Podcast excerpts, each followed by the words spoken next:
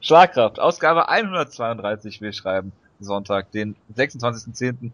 Ähm, sind zusammengekommen in großer Runde diesmal und haben keine Themen, was auch gut ist irgendwie. Äh, ich begrüße zunächst zu meiner Linken äh, den Jonas. Ja, servus. Und zu meiner Rechten den Wutke. Mir? Magni? Habt ihr eigentlich vollkommen den Verstand verloren? Solche Aussagen, die ich hören darf, wenn ich nicht in der Sendung bin, das ist ja unglaublich. Wenn ich nicht drin bin, macht ihr Aussagen, die fulminant falsch sind. Also stopp, stopp, stopp. Es geht darum, dass wir jemand hier sowas behauptet. Das ist unglaublich, dass ein Journeyman-Kämpfer mit Matt Brown verglichen wird. Ja, es ist, ihr vergleicht nie Magni mit dem Mann, der eine solche Siegesserie gestartet hat, dass George Champion den Sport verlassen hat und erst als Matt Brown eine faire Niederlage an einem Gentleman's Kampf gegen Robbie Lawler kassiert hat, kommt GSP zurück, weil er keine Angst mehr haben muss, gegen Matt Brown zu kämpfen. Und den vergleicht er mit Neil fucking Magny? Habt ihr den Verstand verloren? Ich müsste eigentlich sofort aus dieser Sendung gehen und nie wiederkommen, weil das ist ein, das ist ein eklatantes Fehlverhalten von euch. Ich bitte darum, euch zu entschuldigen, nicht nur bei mir, sondern auch bei Matt Brown. Memo an dich, Jonas, ja, wenn du das nächste Mal die Beschreibung machst und Wutke nicht dabei ist, nichts mit Matt Brown reinschreiben. Äh, habe ich das gemacht? Weiß ich gar ist nicht. Ist hier bisher eine Entschuldigung gekommen? Als ob, als ob der Wutke die Ausgabe freiwillig hören würde. Nein, das hat, es hat irgendwer als Feedback geschrieben, den Satz, glaube ich. Daher so. kommt das vermutlich. Memo an euch, danke fürs Feedback, aber das nächste Mal bitte nicht zu Matt Brown schreiben. Ja, ich habe ihn ja, glaube ich, eher nur mit Donald Cerrone verglichen und das mit Matt Brown war ja der Jojo, deshalb werde ich mich sowieso nicht entschuldigen. Ist das so? Ja, weil du, weil du rausgefunden hast, dass er gegen Besinski verloren hat und seitdem nur noch gewinnt. Ja, aber er hat dann ja die Gewichtsklasse gewechselt extra, oder? Das kann sehr gut sein, aber du hast damit angefangen, da bin ich mir sehr sicher. Ah ne, er hat die Gewichtsklasse nicht gewechselt. Okay, ich nehm's zurück. Ja, aber eigentlich muss es jetzt ein Kampf Was nimmst du jetzt zurück? Das ist die Aussage oder deine äh, Fehler? Ja, den Fehler, dass ich gerade gesagt habe. Den Fehler, dass nie Mac, nie Matt Brown ist. Das finde ich gut. Nein, nein. Das finde ich sehr, find ich sehr fair von dir. Und deswegen kann ich dir Sendung jetzt weitermachen, weil du gesagt hast, du falsch liegst und dass ich recht habe. Das finde ich ja, nett von dir. Ja, gebe ich gerne zu. Ähm, bist du nicht dafür, dass äh, Matt Brown dann gegen Neil Magny antritt, um einfach so, wie Conor McGregor sagen würde, so einen Get Rich, Keep Fresh Kampf zu bekommen? Ähm, nein, Matt Brown hat sowas gar nicht notwendig, weil Matt Brown wird den Sieger von Robbie Lawler und ähm, wie heißt der andere Leute mal? Ah, Johnny Hendricks antreten. Aha, nicht, nicht ich bin eigentlich, Sieger. Das ist ja interessant. Ja, ich bin dafür, dass Matt Brown ein Rematch bekommt gegen Robbie Lawler, denn das wollen die Leute sehen. Ja. Gut, also wir sprechen heute leider nicht über Bellator, weil niemand das gesehen hat. Äh, wir sprechen allerdings über Invicta. Es gibt ein Preview, weil Invicta nächste Woche stattfindet. Äh, wir haben eine News-Ecke. Wir reden über äh, drei UFC-Shows, die vergangene und äh, die in zwei Wochen beiden stattfinden. Über Tough werden wir auch nicht reden, weil ich gesehen habe, dass oder gehört habe, dass auch wieder niemand das gesehen hat. Und wir reden über Over Under. Ist das soweit ja, korrekt? Oder bei Tough ist es halt so eine Sache, ich hab, wurde gespoilt, weil ich vergessen habe. Ich habe nicht vergessen, dass ich dachte, Tough du bist ein Spoilbar. Ja, bin ich eigentlich auch. Das Problem an der Tatsache war hier aber, dass ich nicht mal wusste, wann ähm, es in den USA ausgestrahlt wird. Ich war auf einmal überrascht, als ich ins Bett gegangen bin, dass ich auf einmal gespoilt wurde des Ausgangs. Und ich schaue die Sendung nicht wegen ähm, der Haussachen. Ich weiß, dass einer von den Kämpfern jetzt aus der, aus der Sendung raus ist. Wer denn? Die gegen Beck Rawlins antreten müsste. Jetzt muss ich dafür, alte, äh, muss ich dafür Wikipedia aufrufen. Ich entschuldige mich dafür. The Ultimate Fighter Champion will be crowned. Ja. Ähm, einer davon ist ausgeschieden. Äh, ba, ba, ba, ba, ähm, äh, Justin Kish. Und deswegen ist Ticia Torres jetzt wieder eingestiegen. Und Ticia Torres ist sogar ins Team Pettis gewechselt, deswegen. Was ich großartig finde, um sicher zu gehen, dass Gilbert Melendez keinen einzigen Kampf gewinnt. Und natürlich Team Pettis will nicht, dass sie mit ihm, mit ihm trainiert. Die ja, also lauter. Ich habe bei mir war es genauso. Ich hatte halt auch vergessen, dass die Show wieder läuft, weil sie ja irgendwie zwei Wochen pausiert hat aus irgendwelchen Gründen. Und dann habe ich irgendwann Twitter aufgemacht, habe dann gesehen, hey, Phyllis Herrick hat gewonnen. Da dachte ich mir, ja gut, brauche ich auch nicht mehr gucken. Und die Sache ist, ich kann es verstehen, warum äh, Tessier Torres eine weitere Chance bekommt. Ich finde es aber gerade bei so einem Turnierformat ein bisschen schwachsinnig, dass man da nochmal eine zweite Chance bekommt. Der hätte wirklich Back Rollins einfach das beigeben sollen. Die kämpft eh gegen Carla Esparza, verliert sie doch eh. Ah ja, wir kriegen dann natürlich Carla Esparza gegen Tessier Torres. Das ist ja natürlich ein Traumkampf, nicht wahr? Weil ich glaube nicht, dass Back Rollins gegen Tessier Torres wirklich eine echte Chance hat. Das habe ich vor Tishas erstem Kampf halt auch gedacht. Von daher warten ja, wir mal ab. aber ich glaube immer noch, dass das. Klar, prinzipiell sollte Torres gewinnen, das ist klar. Und dann kann man ja nie wissen, das MMA kann ja alles passieren. Natürlich, das, in MMA kann alles passieren. Es könnte auch einfach ein Blitz einschlagen in die Arena. Und bisher haben sie den Tod von Beck Rollins verschwiegen. Gott, ja. Genau, War Machine macht aus dem Knast den äh, Twitter von Beck Rollins in der Zeit. Das wäre sehr interessant. Das, wär, das würde auch äh, erklären, warum er so durchgedreht ist. Aber gut, ähm, wir äh, sind gerade beim äh, Frauen-MMA und können dann auch direkt mit Invicta starten, beziehungsweise ihr. Ähm, machen wir ganz kurz, es ist eine Fight Pass Card. Ähm, 9,99, wie irgendein anderes ist eine Sache, die man sich holen kann für jemals im Monat. Mhm. Ja, bitte, Wutke, du bist der Frauenbeauftragte von Schlagkraft. Es ist keine besonders interessante Show, muss man ganz ehrlich einfach sagen. Es ist wirklich diese, so eine Art Show, die man jetzt gebuckt hat, weil man vielen Kämpferinnen bisher in diesem Jahr keinen Kampf gegeben hat. Ich meine, man hat ja äh, das ganze Jahr 2014 mehr oder weniger ausgesetzt und hat dann erst im September wieder angefangen. Und man merkt, man merkt halt hier wirklich, okay, man wollte Kämpfern Kämpfe geben, hat aber keine Stars mehr, weil die meisten sind zu der UFC abgewandert oder gehen jetzt sogar nach Strikeforce oder wo auch immer hin. Deswegen ist der Main Event wirklich zwischen Bar Ponchak und ähm, Takao Hashi um den Flyweight-Title. Ähm, bei Honchak ist es wirklich nicht äh, schlecht. Sie ist eine interessante Kämpferin, macht ja sehr viel auf Twitter auch, hat man hier gegen Ketzengano gehabt. Aber seitdem hat sie bisher sehr viele gute Kämpferinnen besiegt. Siege über Fleece Herring. Ähm, Aisling Daly hat sie besiegt, die auch bei Toughest antritt. Und Leslie Smith, die vor kurzem ihr UFC-Debüt gefeiert hat. Das war auch ihr letzter Kampf. Das ist auch schon jetzt ein Jahr her und sie verteidigt gegen, äh, gegen wen war das? Gegen Takawahashi, habe ich ja eben gerade auch erwähnt. Vergessen wir mal, weil so viele Japanerinnen auf dieser Karte sind. Und ja, sie ist halt keine besondere Kämpferin, die auch bisher gegen Kenzigano verloren, Terrell Rossi, Sarah Kaufman. Es ist halt so eine typisch japanische Kämpferin, sie ist etwas älter, erfahren, 37. Ich erwarte da eigentlich, dass Paponchek den Kampf hier klar gewinnt und dass es bestimmt relativ eindeutig sein wird.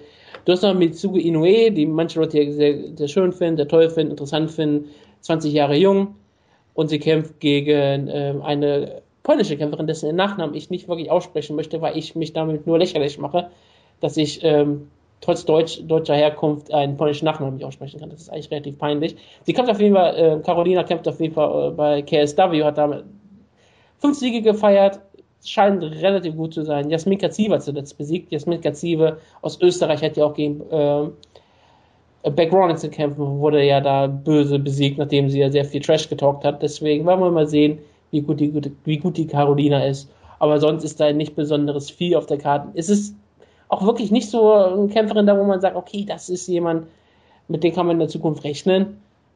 Also, ähm, Invicta ist ja nie besonders schlecht. Sie sagen immer so 10 Euro oder was, na gut, 10 Dollar wären es ja. Was sind das in Euro? Ähm, 7 Euro, 90, was auch immer das sein könnte, vielleicht 8 Euro irgendwas. Sind bestimmt nie schlecht angelegt, aber wenn ich eine Victor-Show auslassen würde, wäre das hier auf der, würde ich die hier auslassen, würde lieber Invicta 10 gucken mit ähm, Christiane Cyborg im Main Event. Ja, also ich habe äh, nicht viel dazu beizutragen. Ich freue mich auf jeden Fall auf Mizuki Inoue. Von der halte ich weiterhin sehr viel und bin mal gespannt, wie sie sich jetzt hier schlägt und wann sie dann mal in der UFC aufschlägt. Aber allgemein, also mit Blick auf die Card sagten mir, bis auf in den Top 2 Kämpfen sagt mir eigentlich niemand was. So Caitlin Young kenne ich noch vom Namen her, aber da hört es dann halt wirklich Hat auf. Das ist Negativrekord, glaube ich. Ja gut, das ist jetzt auch vielleicht nicht. Egal, hat sie nicht, Entschuldigung. sieben, doch sieben. Doch hat sie, doch hat sie. Ah, ja, sehr gut. Ich habe ich hab gedacht, ich habe die Kämpferin vertauscht. Jetzt hat es einen Negativrekord, ja. Aber sie ist natürlich eine erfahrene Kämpferin, das ist ja auch nicht besonders schlimm. Aber dann tippe ich einfach mal auf Raquel Pahaluli, bei dem ich äh, nicht peinlich ist, dass sie ihren Nachnamen nicht aussprechen kann, denn woher soll ich den Namen nachher aussprechen können? Gut. Ja. Mmh, gut. Ist ja nicht so wie Wilson Reis, den Jonas ja immer so toll findet, dass ich irgendwann, dass ich irgendwann mal Wilson Reis gesagt habe und jetzt immer ja betonen Wilson Hayes sage. Aber weil man ja das Haar, weil man ja eher wie ein Haar ausspricht, so wie Heus Gracie. Kavalkiewicz ist jetzt nicht so schwer auszusprechen, oder? Ich, kann das nicht. Ich habe damit Probleme. Und das ist, wie gesagt, es ist mir eigentlich sogar relativ peinlich, dass ich polnischen Namen nicht aussprechen kann. Das Problem ist halt, das Problem ist halt, dass das so breit tritt, weil sonst wäre es niemandem aufgefallen. Dass ich nur ihren Vornamen sage, wäre wär, wär sehr aufgefallen, ja. Als gesagt, äh, dich interessiert der Common Event nicht und du sagst dann einfach, wer da kämpft. Ich bin professioneller als du, ja? Ach so, ja, natürlich. Weil ich rede jetzt gar nicht. habe ich auch von der letzten Karte nichts geguckt und mich auf den Main Event gespult. Also deswegen, keine, keine Sorge, ich bin Woran? professionell. Ja, wir machen aber jetzt erstmal die News-Ecke. Äh, Wutke, da hast du schon aus. Shannon Sin kämpft auf der Karte. Was ein toller Nachname. Mit Doppel-N. Kämpft wie, wie so ein Comicbook-Villain. Also, sprechen wir zuerst mal über News. Äh, Super Steven Styler haben wir letzte Woche darüber geredet, ist bei Titan FC untergekommen. Im UFC. Ist auf UFC entlassen, das ist ja, das ist ja tragisch. Ja, da merkt man, dass du die komplette Ausgabe auf jeden Fall nicht gehört hast letzte Woche. Ja, natürlich nicht. Ich hab, ich, wir haben doch, wozu haben wir diese Zeitcodes, ja? Natürlich. Äh, Zeitcode hast du direkt zu Matt Brown gespult. Ich bin in den letzten Zeitpunkt gesprungen, habe gehört, ich rede noch nicht mehr Matt Brown, bin dann immer durchgesprungen bis zum Ende, bis ein Jonas einmal mal über Wilson Reis gesprochen hat und dann äh, über Matt Brown. Das habe ich mir angehört. Mehr muss ich ja nicht hören. Nee, nee, absolut nicht. Aber äh, ich glaube, mehr hören auch die Leute bei der Sendung nicht, weil die gucken immer nur drauf, ist sowas mit Matt Brown, dann ähm, Ja, ja, logisch, klar. Mache ich auch so eigentlich. Ähm, Finde ich auch sehr schlau. Ich äh, höre mir auch nur die, die Teile, wo wir über Matt Brown reden, nochmal an, nachher. Ähm, so kriege ich jetzt immer in jeden Teil über Matt Brown, damit die Zuhörer auch jeden Teil hören müssen. natürlich, natürlich. Ähm, Super Steven Seiler, der nichts mit Matt Brown zu tun hat, ist jetzt bei Titan FC untergekommen. Aber, äh, Wutke, ich habe Neuigkeiten für dich und das würde dich sicher interessieren, ist diese Woche raus oder letzte Woche schon gewesen. Äh, Titan FC hat jetzt einen Heavyweight-Titelkampf. Äh, und zwar wird der stattfinden im nächsten Monat. Äh, und zwar John Madsen gegen Dave Herman. War nicht John Madsen bei TAF 10? Ja. Gegen, gegen wen? Gegen Pee Herman? Ja. Das klingt absolut klasse. Das ist ja. Das äh, John Metzen, dass er noch in der UFC und dass ich sogar noch, nein, also, dass er noch MMA der, der hat doch seine Karriere, glaube ich, kurzzeitig beendet. Der ja, aber dass er zurückgekommen ist, ist doch absurd. Und dass ich noch weiß, dass wer John Metzen ist. Der hat ja mit äh, Cole Conrad trainiert und äh, hier Brock Lesnar. Was macht eigentlich Darius Schoonover aktuell? Der das war ja mein, der war ja mein riesengroßes Talent für manche Leute. Zweifel würde ich sagen äh, One FC. Aber der war ein Light Heavyweight, als er ein riesengroßes Talent war.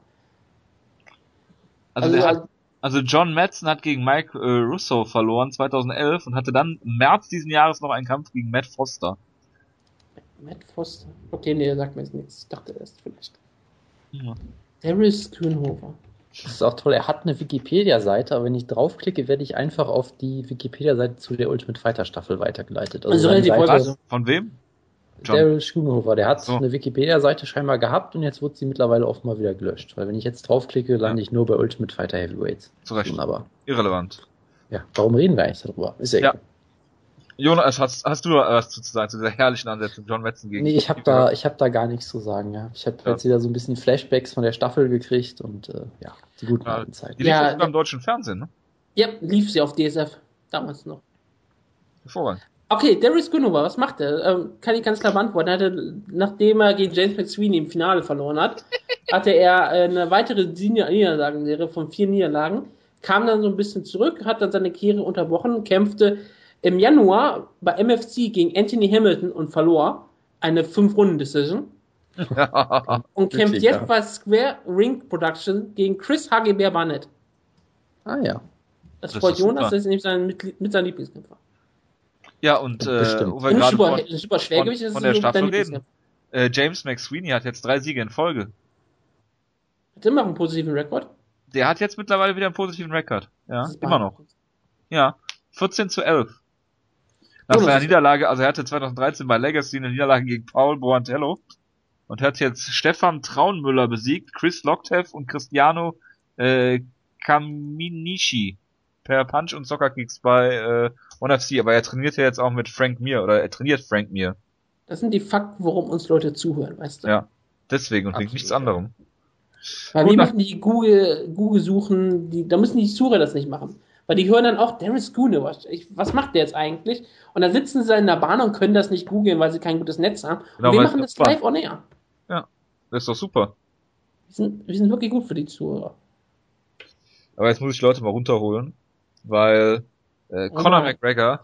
da werden wir noch jede Menge drüber reden heute, Jonas.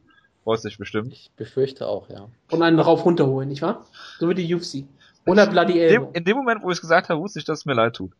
Ähm, Conor McGregor hat Anderson Silver umarmt und ihm Respekt gezollt und gesagt, dass es eine Ehre ist, äh, ihn zu treffen. Das kann ich verstehen, was Anderson Silva für eine Jacke anhatte, da ist das auch absolut verständlich. Ich würde ihn auch umarmen wollen. Ja. Ist das jetzt, es steht die MMA-Welt jetzt still, weil alle, alle, denken, dass Conor McGregor ja doch nicht das Arschloch ist, für das ihn alle halten? Auch im Real Life? Ich glaube, warum, Arschlöcher gehören zusammen, deswegen hat er ja Anderson Silva umarmt und so. Warum reden wir jetzt eigentlich über dieses Bild? Das war kein Bild, das war ein Video. Also, Aber du möchtest sicherlich über das Q&A mit Conor McGregor reden, Jonas. Äh, ich habe das auf Twitter so ein bisschen mitgekriegt, dass er scheinbar ähm, sich sehr beliebt gemacht hat in Brasilien und äh, es dann einige Leute gab, die gesagt haben, ach, das ist tausendmal intensiver als bei Chelson damals und die Fans wollen ihn alle verprügeln und weiß ich nicht was. Das war natürlich interessant zu lesen. Ist jetzt auch nicht überraschend, dass er in Brasilien nicht so gut ankommt, weil genau das will er ja. Er ist kein Brasilianer und, Bras und Brasilianer sind total nationalistisch. Äh, das ist sicherlich ein Facette. Die andere ist natürlich, dass er ganz klar weiß, was für eine Rolle er spielt. Er will ja gehasst werden da. Und dann macht er natürlich auch alles, um gehasst zu werden. Das ist von daher wunderbar. Ähm, es überrascht mich jetzt nicht groß. Die Frage ist natürlich trotzdem, ne? kennen die Leute ihn jetzt wirklich? Also ich meine, er wurde ja bei dem Pay-Per-View auch eingeblendet. Da hat er jetzt nicht so eine Riesenreaktion gekriegt, fand ich. Von also daher, die Leute, die zu Way-Ins gehen und zu Q&A, die kennen ihn. Ja eben, das sind halt ja, aber auch noch Hardcore-Fans. Ne? Richtig, genau, das, das sind halt die Masse. Genau, Nein, deshalb ist halt auch mal die Frage, ob er jetzt ein Riesenstar ist, würde ich mir jetzt mal in Frage stellen. Außer in Irland, wo natürlich der Fan sich ähm, einfach alles stillsteht. Ich, ja. ich meinte jetzt in Brasilien explizit, deshalb keine Ahnung, aber ja, er, er, er aber er hat ihn ja sogar noch herausgefordert in seinem Postfight-Interview und äh, er hat zu nichts geführt. Da hätte echt, er hätte echt noch so ein vertrockneter Busch da durchfliegen müssen. Das wäre alles gewesen. Tja.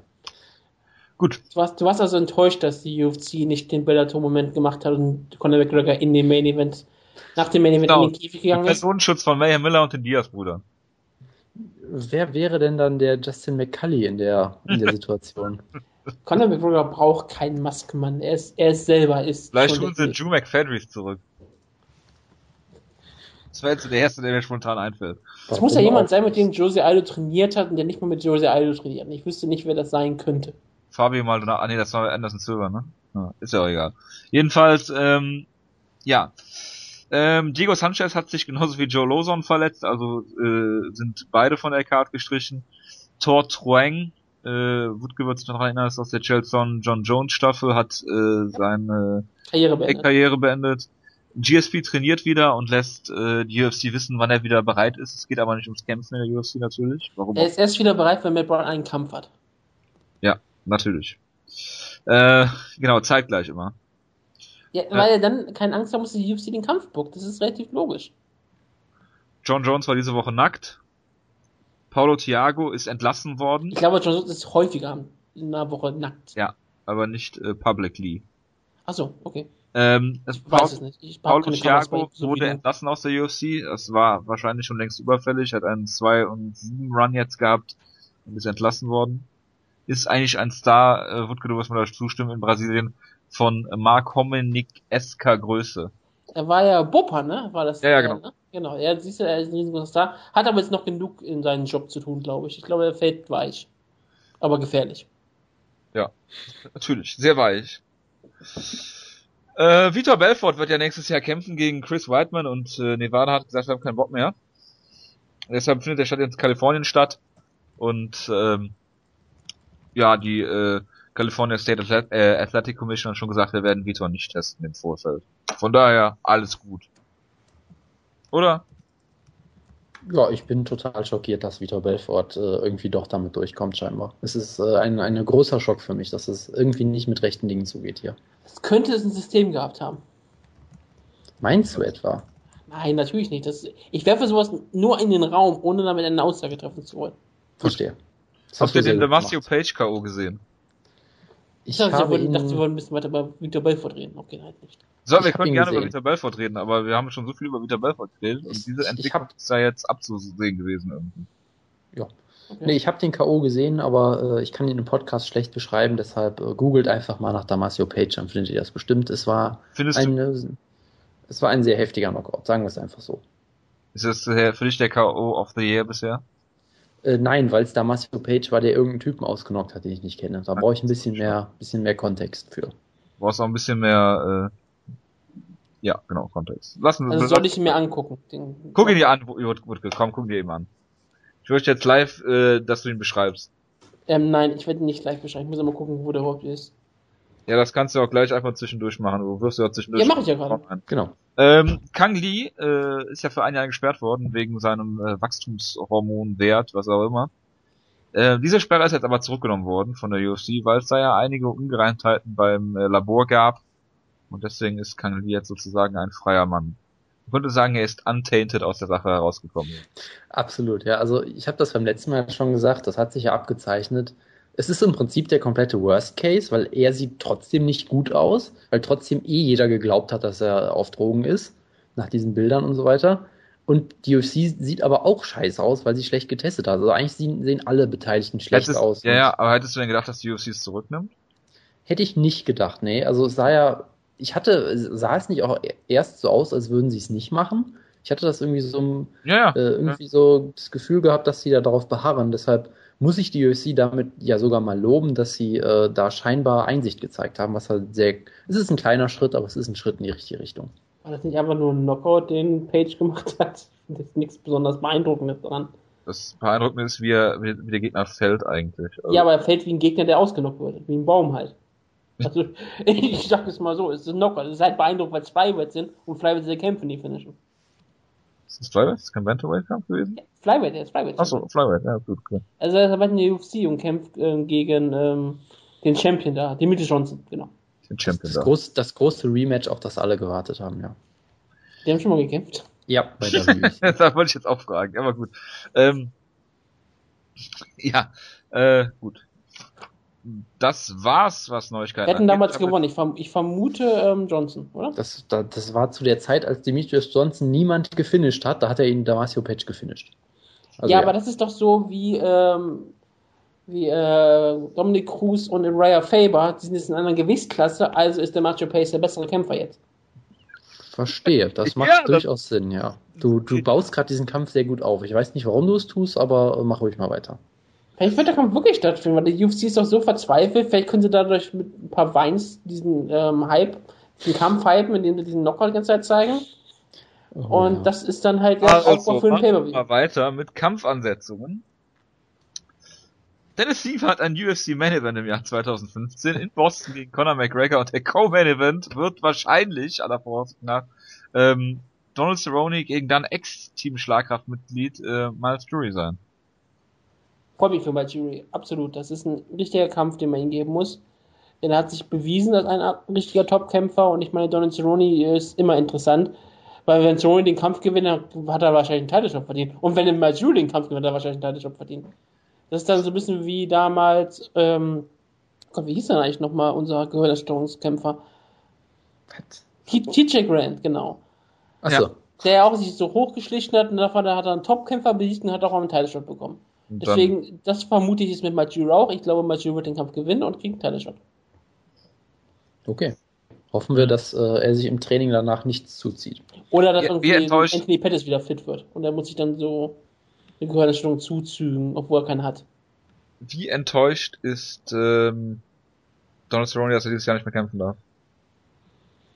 Ja, der, der neue Matt Brown, Neil Magny, hat ihm ja eh schon den Rekord weggenommen, von daher äh, ist er, glaube ich, nicht so traurig. Nein, er wird natürlich sehr traurig sein, weil er sein neues Boot wieder abbezahlen muss, aber Ja, äh, was willst natürlich. du machen? Es hat halt nicht geklappt. Was sagen wir ich denn den Jonas? Blocken. Block this person. Ja, block. Report Abuse. Ja. Einfach nur blocken, das reicht auch schon. Okay. So, ähm, Conor McGregor gegen Dennis Siever und ich finde das, was Conor McGregor gesagt hat in seiner arroganten, überheblichen, geworkten Art, dass es ein äh, ja, Keep Fresh, Get Rich Kampf ist, eigentlich ziemlich passend, weil Dennis Siever viel zu langsam ist eigentlich für Conor McGregor, so leid mir das tut. Und äh, ich habe mit Luke Thomas diese Woche geschrieben auf Twitter, der behauptet hat, dass äh, Dennis Siever ja durchaus ein Test für Conor McGregors Ringen sein kann. Bitte. Du, du hast wirklich geschrieben, ähm, also Luke Thomas hat geschrieben, dass es ja äh, gefällt. Ja, ja, ich habe da dem widersprochen. Das, genau, das fand ich nämlich auch zu irre. Na klar, Dennis Siever hat schon einige Takedowns gelandet, aber er hat auch schon großartig verteidigt, wie gegen George Soteropoulos, was man da immer gut nennen kann. Aber Natürlich. da hat Der, er ja Beach Japan SC verteidigt. Und ich glaube, dass er eine super Takedown-Defense hat. Ich vermute auch, dass er auch einigermaßen Takedowns hat, aber das ist, er ist halt kein wirklicher Ringer. Er hat einen Judo-Hintergrund, ne? Er ich meine, er könnte wahrscheinlich Leute, könnte natürlich wahrscheinlich Leute ähm, so zu Boden bringen, aber ich vermute eher, dass er kein richtiger Test für Conor McGregor wäre. Nein, Luke Thomas sagt, I actually think they were doing this to test his wrestling prowess. Siva can actually wrestle slash grapple a bit. Okay. Ich habe geschrieben, wenn das nicht, äh, also if that's not protecting him uh, is what is, uh, to step down in competition and uh, Siva can test anyone's wrestling. So. Das war meine. Was schreibst du denn die ganze Zeit Jonas hier? Das ist ja furchtbar. Ich meine, ich habe ihn gerade eben geblockt, deswegen ist er aus den, aus den Sendungen raus. Ja, stimmt, der ist raus. Hervorragend. Ja. ah, da ist er ja wieder. Sehr gut. Ich, ich gebe Leuten gerne zweite Chancen, so wie ich auch Vita Belfort immer gerne zweite Chancen sehe. Ich bin eigentlich die Nevada-Kommission dieser Sendung, ja. Aber gut. Jonas. Ja. Was sagst du denn dazu, dass äh, Dennis Siever das Ringen von Conor McGregor äh, testen kannst? Kann. Nein, ich müsste nur gerade daran denken, dass wir jetzt wieder mal eine Aufnahme brauchen, weil Jonas jetzt wahrscheinlich weg gewesen ist. Aber gut. Genau, ich konnte jetzt nichts aufnehmen, deshalb war der das ganze ist Effekt. Super, danke, Wutke. Ich muss dich so doch schneiden, nicht er. Ja, aber dann muss Jojo, ja. ist ja auch egal. Also, ja, äh, Dennis Siever wird natürlich das Ringen von McGregor testen, das ist eine ganz klare Sache. Nee, also die Aussage ist auf jeden Fall gewagt, würde ich mal sagen. Ähm, ich glaube, es war ja auch so ein bisschen so gemeint. Die Aussage ist falsch. Du, ich vermute, du spielst auf Luke Thomas an. Ja, darüber äh, habe ich gerade geredet. Genau, das, das war ja, glaube ich, auch eher so gemeint im Sinne von, wenn, wenn Dennis Siever ihn zu Boden nehmen kann, dann hat er keinen Ring. So, das ist dahingehend ja, vermutlich ein Test. Holloway sagen, das könntest du auch über Marcus Brimage sagen, das könntest du über Dustin Poirier sagen, das könntest du über Diego Brandau sagen. Ja, die haben es halt, glaube ich, alle nicht versucht, ne? Obwohl ja, Brandau hat sogar versucht. versucht. Äh, wie auch immer, äh, ich sag mal so, ich fand ja damals schon, dass der Kampf gegen äh, Poirier eine legitime Ansetzung war, auf jeden Fall, weil Poirier ist auch richtig gut, aber sag ich mal, von von den Gegnern, die man ihm geben konnte, so der, der einfachste oder der stilistisch beste Gegner. Und von daher, ich hatte jetzt kein Problem mit dem Kampf. Ich habe ihn, ich habe ja auf, auf McGregor getippt. Äh, der Kampf jetzt gegen Siva ist natürlich äh, sehr transparent ein Aufbau oder ein Gimmie-Kampf im Prinzip. Weil Dennis Siva ist natürlich absolut ein guter Kämpfer, aber rein stilistisch ist das für Conor McGregor ein unfassbar gutes Matchup. Und ich gehe davon aus, dass er ihn spektakulär ausnocken wird in der ersten Runde und dann natürlich einen Titelkampf fordern wird. Von daher, sie versuchen halt ihn aufzubauen. Sie haben sich halt gedacht, hey, wenn wir ihm noch einen Kampf mehr geben, dann wird der Kampf gegen Aldo noch größer. Und das machen sie halt. Es ist halt sehr transparent, aber was willst du machen? Es ist vermutlich aus Promoter-Sicht äh, vollkommen sinnvoll. Natürlich ist das sinnvoll, aber sich dann als äh, Luke Thomas dahinzustellen und zu sagen, äh, das kann aber doch sein, dass er das Ringen testet. Hm. Aber es ging doch gleich um Bellator. Das macht keinen Sinn mit Thomas dann. Eigentlich schon, ja. Vielleicht ist er einfach ein Idiot. Ja, das ist ah, okay. die Meinung, dass 85% der MMA-Preise Idioten sind. Aber das nur Wir müssen über die Ethik in Mixed Martial Arts Journalismus reden, ja? Natürlich. Oh ja, das sind die, das sind die ganz großen Debatten aktuell, ja. Genau. Ähm, ach, ich habe gestern in den Chat geschrieben, dass ich diese Bruce Lee-Dokumentation auf äh, NTV gesehen habe, ne? Wo yep. Steffen Bonner. Ich kenne die, kenn die glaube ich, sogar. Steffen Bonner und Dana White und Kang Lee geredet. Also herrlich. Im deutschen Fernsehen, das war eine helle. Ja, ist halt der, der Vater des MMA. Ja, ist der Vater von, wie heißt der, Stanley? Nein. Wer ist denn dieser komische Typ da, der bei den Dreharbeiten... Du meinst, du meinst von so Crow, wie heißt wie, Ja, wie heißt ich weiß, nicht, ich weiß nicht, welcher Brandon Lee, genau. Ja. Ähm, äh, ja, äh, weißt ohne du, Bruce Lee hätte es keinen Sting gegeben in den 90er Jahren so richtig. Also nicht den, den Crow-Sting. Also siehst du, ist er ganz wichtig gewesen. Genau. Er hat, also Bruce Lee hat Mixed Martial Arts erfunden und hat Pro Wrestling gerettet. Genau. Können wir jetzt weitermachen mit äh, Henry Sejudo, der kämpft gegen Dustin Kimura im Bantamweight. Ja, soll er mal ah, machen. Okay. Also, ja, er wurde jetzt ja hochgezogen, quasi die Gewichtsklasse. Dustin Kimura sollte ein relativ gut machbarer Gegner sein. Er ist halt Grappler, deshalb kann er ihm vielleicht vom Rücken so ein bisschen gefährlich werden, aber ich muss ja sagen, ich mag Dustin Kimura eigentlich nicht mehr, weil er ja nie per Kimura gewinnt. Das finde ich immer so ein bisschen tragisch, weil er ja nur per Submission gewinnt, mehr oder weniger. Also von elf Siegen acht per Submission, aber halt alles außer eine Kimura, was ich immer sehr enttäuschend finde. Und er ist halt solide, ist halt ein okayer Kämpfer, aber wenn Cejudo das Ganze ernst nimmt und auch ernsthaft trainiert, was ein sehr, große sehr großes Fragezeichen bei ihm ist, dann sollte er den Kampf auf jeden Fall gewinnen können. Und wenn nicht, dann kannst du ihn direkt aus der UFC schmeißen im Prinzip. Gut, Ronda Rousey gegen Kat Zingano ist jetzt angesetzt worden. Ja, das hätte man auch anders machen können, ne? Das ist ein verdienter Kampf. Kat Zingano hat diesen Kampf sich absolut verdient. Ronda Rousey wird damit getestet, aber man wird sehen, ob es äh, Katsiano das schaffen kann. Was denkst du denn aktuell? Sie ist eine echte Herausforderin, das muss man auch ganz klar sagen. Das würde auf jeden Fall, das ist immer dieser erste Kampf, wo man sagt, okay, wenn Ronda Rousey da auch ohne Probleme durchläuft, dann ist es wirklich ähm, sehr, sehr problematisch. Dann kann man wirklich lange Angst bekommen um die ganze Zukunft, weil ähm, Ronda Rousey muss irgendwann auch mal Probleme bekommen und Katsiano kann sich vielleicht vor Probleme stellen, aber ja, am Ende ist es wichtig, dass man wenigstens sieht, dass Ronda Rousey vielleicht mal ein paar Schwächen hat oder ähm, wenigstens mal unter, unter, unter richtige Probleme kommt. So wie in ähm, Liska Moschkamp war das ja mehr so, weil sie überrascht war. Hier, wenn sie mal Probleme bekommt, kann es ja auch sein, dass ähm, Kenzigan bestimmte Stärken hat. Aber ja, ich glaube, dass Ronda Rousey auch hier gewinnen wird. Ich hoffe halt nur für Star MMA, dass vielleicht Ronda Rousey vielleicht nicht perfekt sofort in der ersten Runde per Armbar gewinnen. Aber klar, ja klar, es ist super für Ronda Rousey. Das würde ihren Status noch um einiges erhöhen, wenn sie das auch wieder machen würde. Und vielleicht würde das auch helfen für den äh, späteren Christiane Cyborg-Kampf, der auf jeden Fall kommen wird, wenn Cyborg ihren Kampf im Dezember gewinnt. Aber ähm, es wäre halt nicht gut für die Frauendivision als solche. Weil das wird nur bedeuten, dass Ronda Rousey den Sport früher verlassen wird, als, als eh schon der Fall sein wird. Dass sie nicht, äh, dass sie in den, ich erwarte nicht, dass Ronda Rousey in zwei Jahren noch in der UFC ist. Was sagst du, Jonas, zu dem Kampf? Äh, ja, ich kann mich eigentlich nur anschließen. Also natürlich ist Rousey wird eine sehr große Favoritin sein, das auch vollkommen zu Recht.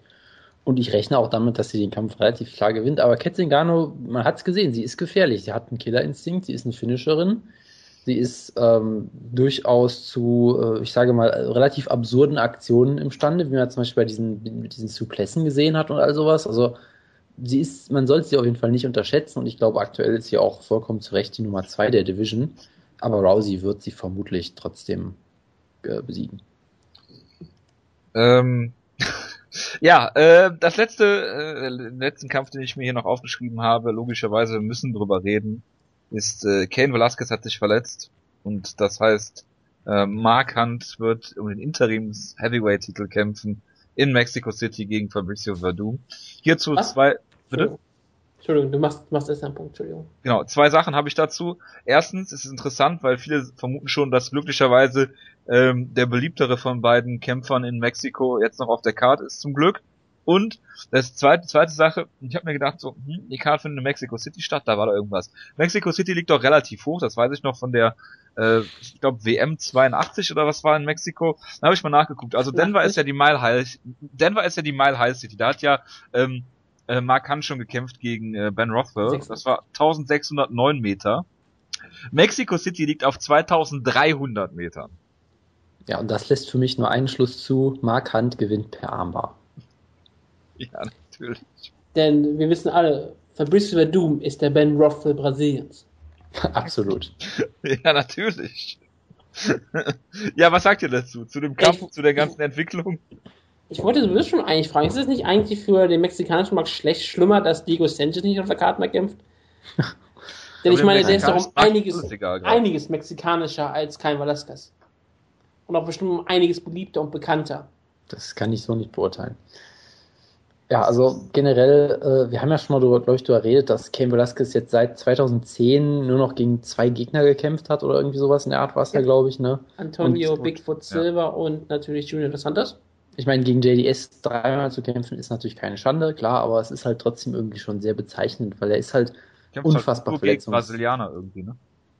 Das kommt auch noch dazu sicherlich, ja. Das ist vielleicht auch eine Aussage darüber, dass halt äh, es nicht so wahnsinnig viele Heavyweights gibt und dann generell vielleicht relativ viele aus Brasilien oder so. Oder hat das irgendwas mit Quote zu tun? Bestimmt auch das, ja. Nee, aber er ist halt extrem verletzungsanfällig und. Äh, nee, Farage mal anrufen.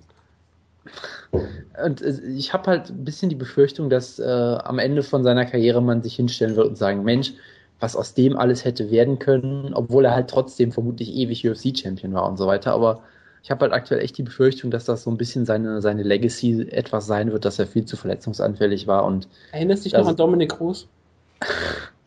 ja gut, der ist ja auch noch ein bisschen jünger, da muss man mal sehen, wie der, äh, der muss erstmal seinen Titel wiedergewinnen, ja, also ganz, ganz äh, langsam das mal angehen.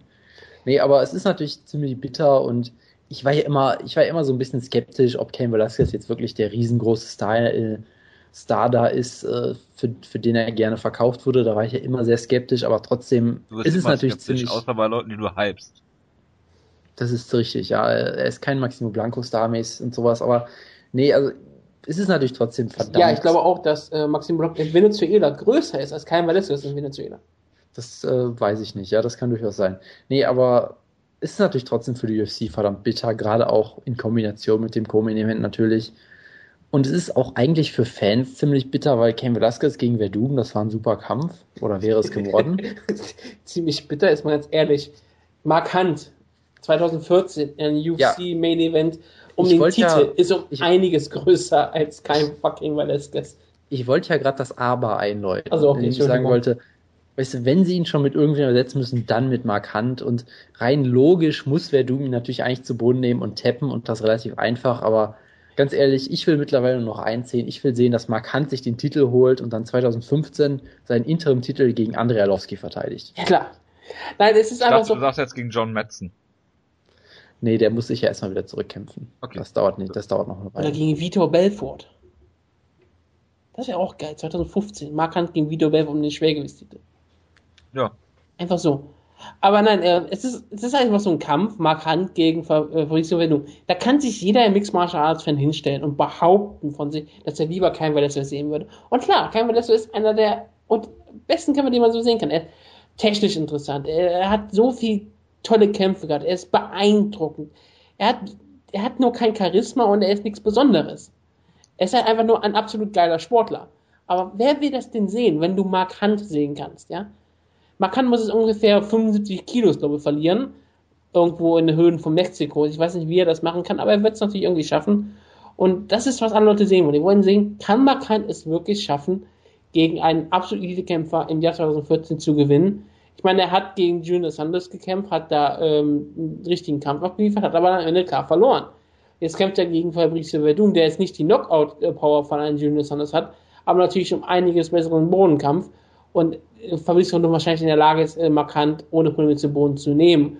Und natürlich das Problem ist von der Kondition, die Markant sowieso hat. Er wird zwar immer besser, aber auch nur, wenn der Gegner auch immer weiter ablässt.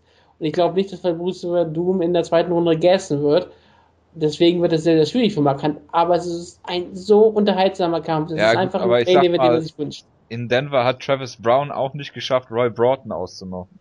Äh, Rob Broughton. Rob Broughton ist doch ein Brite. Ach so, ja, das stimmt natürlich.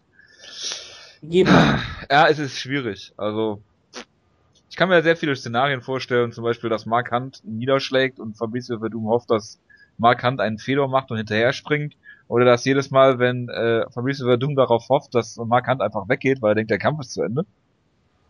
Viele mögliche Szenarien, also ich würde Mark äh, Fabrice sich einfach immer hinlegen und immer mit in, in, in, ähm, in die Guard holen wollen, wie gegen äh, Verdum, äh, gegen, gegen Verdum, gegen Overeem, Entschuldigung. Das kann natürlich sein. Oder was ist denn, wenn er sich da auch den Fuß verletzt und den Kampf weitermacht? Das wäre geil. Das Problem ist halt, markant würde ihm halt in die Guard folgen. Und dann ja, er würde reinspringen, wie damals bei Pride. Natürlich, ja, das macht Arsch, er bei jedem Arsch voran, das wäre großartig. Ja. Es wäre auch eine DQ, aber es ist völlig egal. Nee, es wäre keine DQ, es wäre die UFC, so kann würde weitergehen. Ich glaube, ähm, in diesem in heutigen UFC könnte Markant auch einen Zockerkick zeigen, er würde nicht disqualifiziert werden. Nein, du hast ja gerade, du, natürlich, du hast ja gerade äh, bei Mark Goddard noch einmal. Dann gibt's, dann, dann gibt's einen Punktabzug. Ähm, nein, äh, was ich gerade sagen wollte ist, Wutke, würdest du sagen, dass Mark Hunt Charisma hat? Nein, aber er hat dieses besondere Etwa. Also, ja, er hat Charisma in dem Sinne, dass er keine Promo halten kann. Er hat dieses Charisma, dieses besondere Ex Extra, was ein Kein Velasquez überhaupt nicht hat. Kein Velasquez ist irgendein Kerl, der von der Straße kommt. Den würdest du auf der Straße nicht wirklich besonders erkennen. Also, er hat nichts Besonderes an sich. Kein Velasquez ist einfach nur ein großer, schwerer Kerl, top gebaut, sieht gut aus und das war's, ja. Aber Mark Hunt ist dieses besondere Etwa ist er vielleicht eine äh, Identifikationsfigur. Das auch, ja, aber es, es ist ja nicht so, dass zum Beispiel Ron Nelson das auch hat, der ist ja auch fett. Aber man kann da noch diese besondere Ausstrahlung. Jetzt hat der Super Simone, er ist halt dieserjenige, der auf Twitter so ein bisschen geisteskrank wirkt. Das ist ein bisschen geisteskrank ist auch eine sehr, äh, ein Understatement, würde ich fast sagen. Ja, und, und trotzdem ist er noch so was Besonderes. Ist auch diese, diese Karriereweg, dass er halt einen Negativ-Record hatte, UFC wollte ihn nie einsetzen, dann hat er verloren gegen Sean McFucking Corkel. Und jetzt Kriegt hat er der Title Shot, wenn Mark Hunt Champion sein soll. Es wäre zu Recht, dass endlich mal diesen Kampf, ähm, das Rematch gibt. Denn Sean McCock ist jetzt ein Super Heavyweight. Wer könnte man so eigentlich die Super Heavyweights ein einführen? Sean McCock ist, glaube ich, retired. Ja und? Okay. Was hat das zu bedeuten? Ich glaube, wenn er einen UFC-Title schon bekommen könnte, würde er zurückkommen. Ja. Ich, ich meine, hast du, hast du auch gehört, Shenkawa würde auch zurückkommen, falls Brock Lesnar gegen ihn kämpfen würde. Habe ich gehört, habe ich extra nicht aufgeschrieben. Aber es ist doch richtig spannende News. Und Dana hat auch gesagt, dass der Brock Lesnar niemals aufhören kann, in der UFC, UFC zu kämpfen. Er wird auch zurückkommen. Mhm. Was würdest du zu sagen? 2015. Mark Hunt gegen Brock Lesnar um den UFC Heavyweight Title. Würde ich nicht sehen wollen, würde mich nicht interessieren. Das sagst du aber auch einfach nur, weil du jetzt konträr sein möchtest. Das musst du nur Nein, sage ich nicht. Mark Hunt um, gegen Brock Lesnar. Es geht nicht größer. Das wären 1,5 Millionen Pay-Per-View-Buys. Mindestens, mindestens. Ja, mindestens. das meine ich, ich meine, das ist eigentlich relativ ernst mit 1,5 Millionen Pay-Per-View-Buys. wenn Brock Lesnar zurückkommt, wird das, wird das groß. Verstehe. Ja, natürlich. Gut, das äh, waren meine News. Jonas, hast du noch was? Nee. Gut. Dann kommen wir jetzt zu äh, Aldo gegen Mendes 2.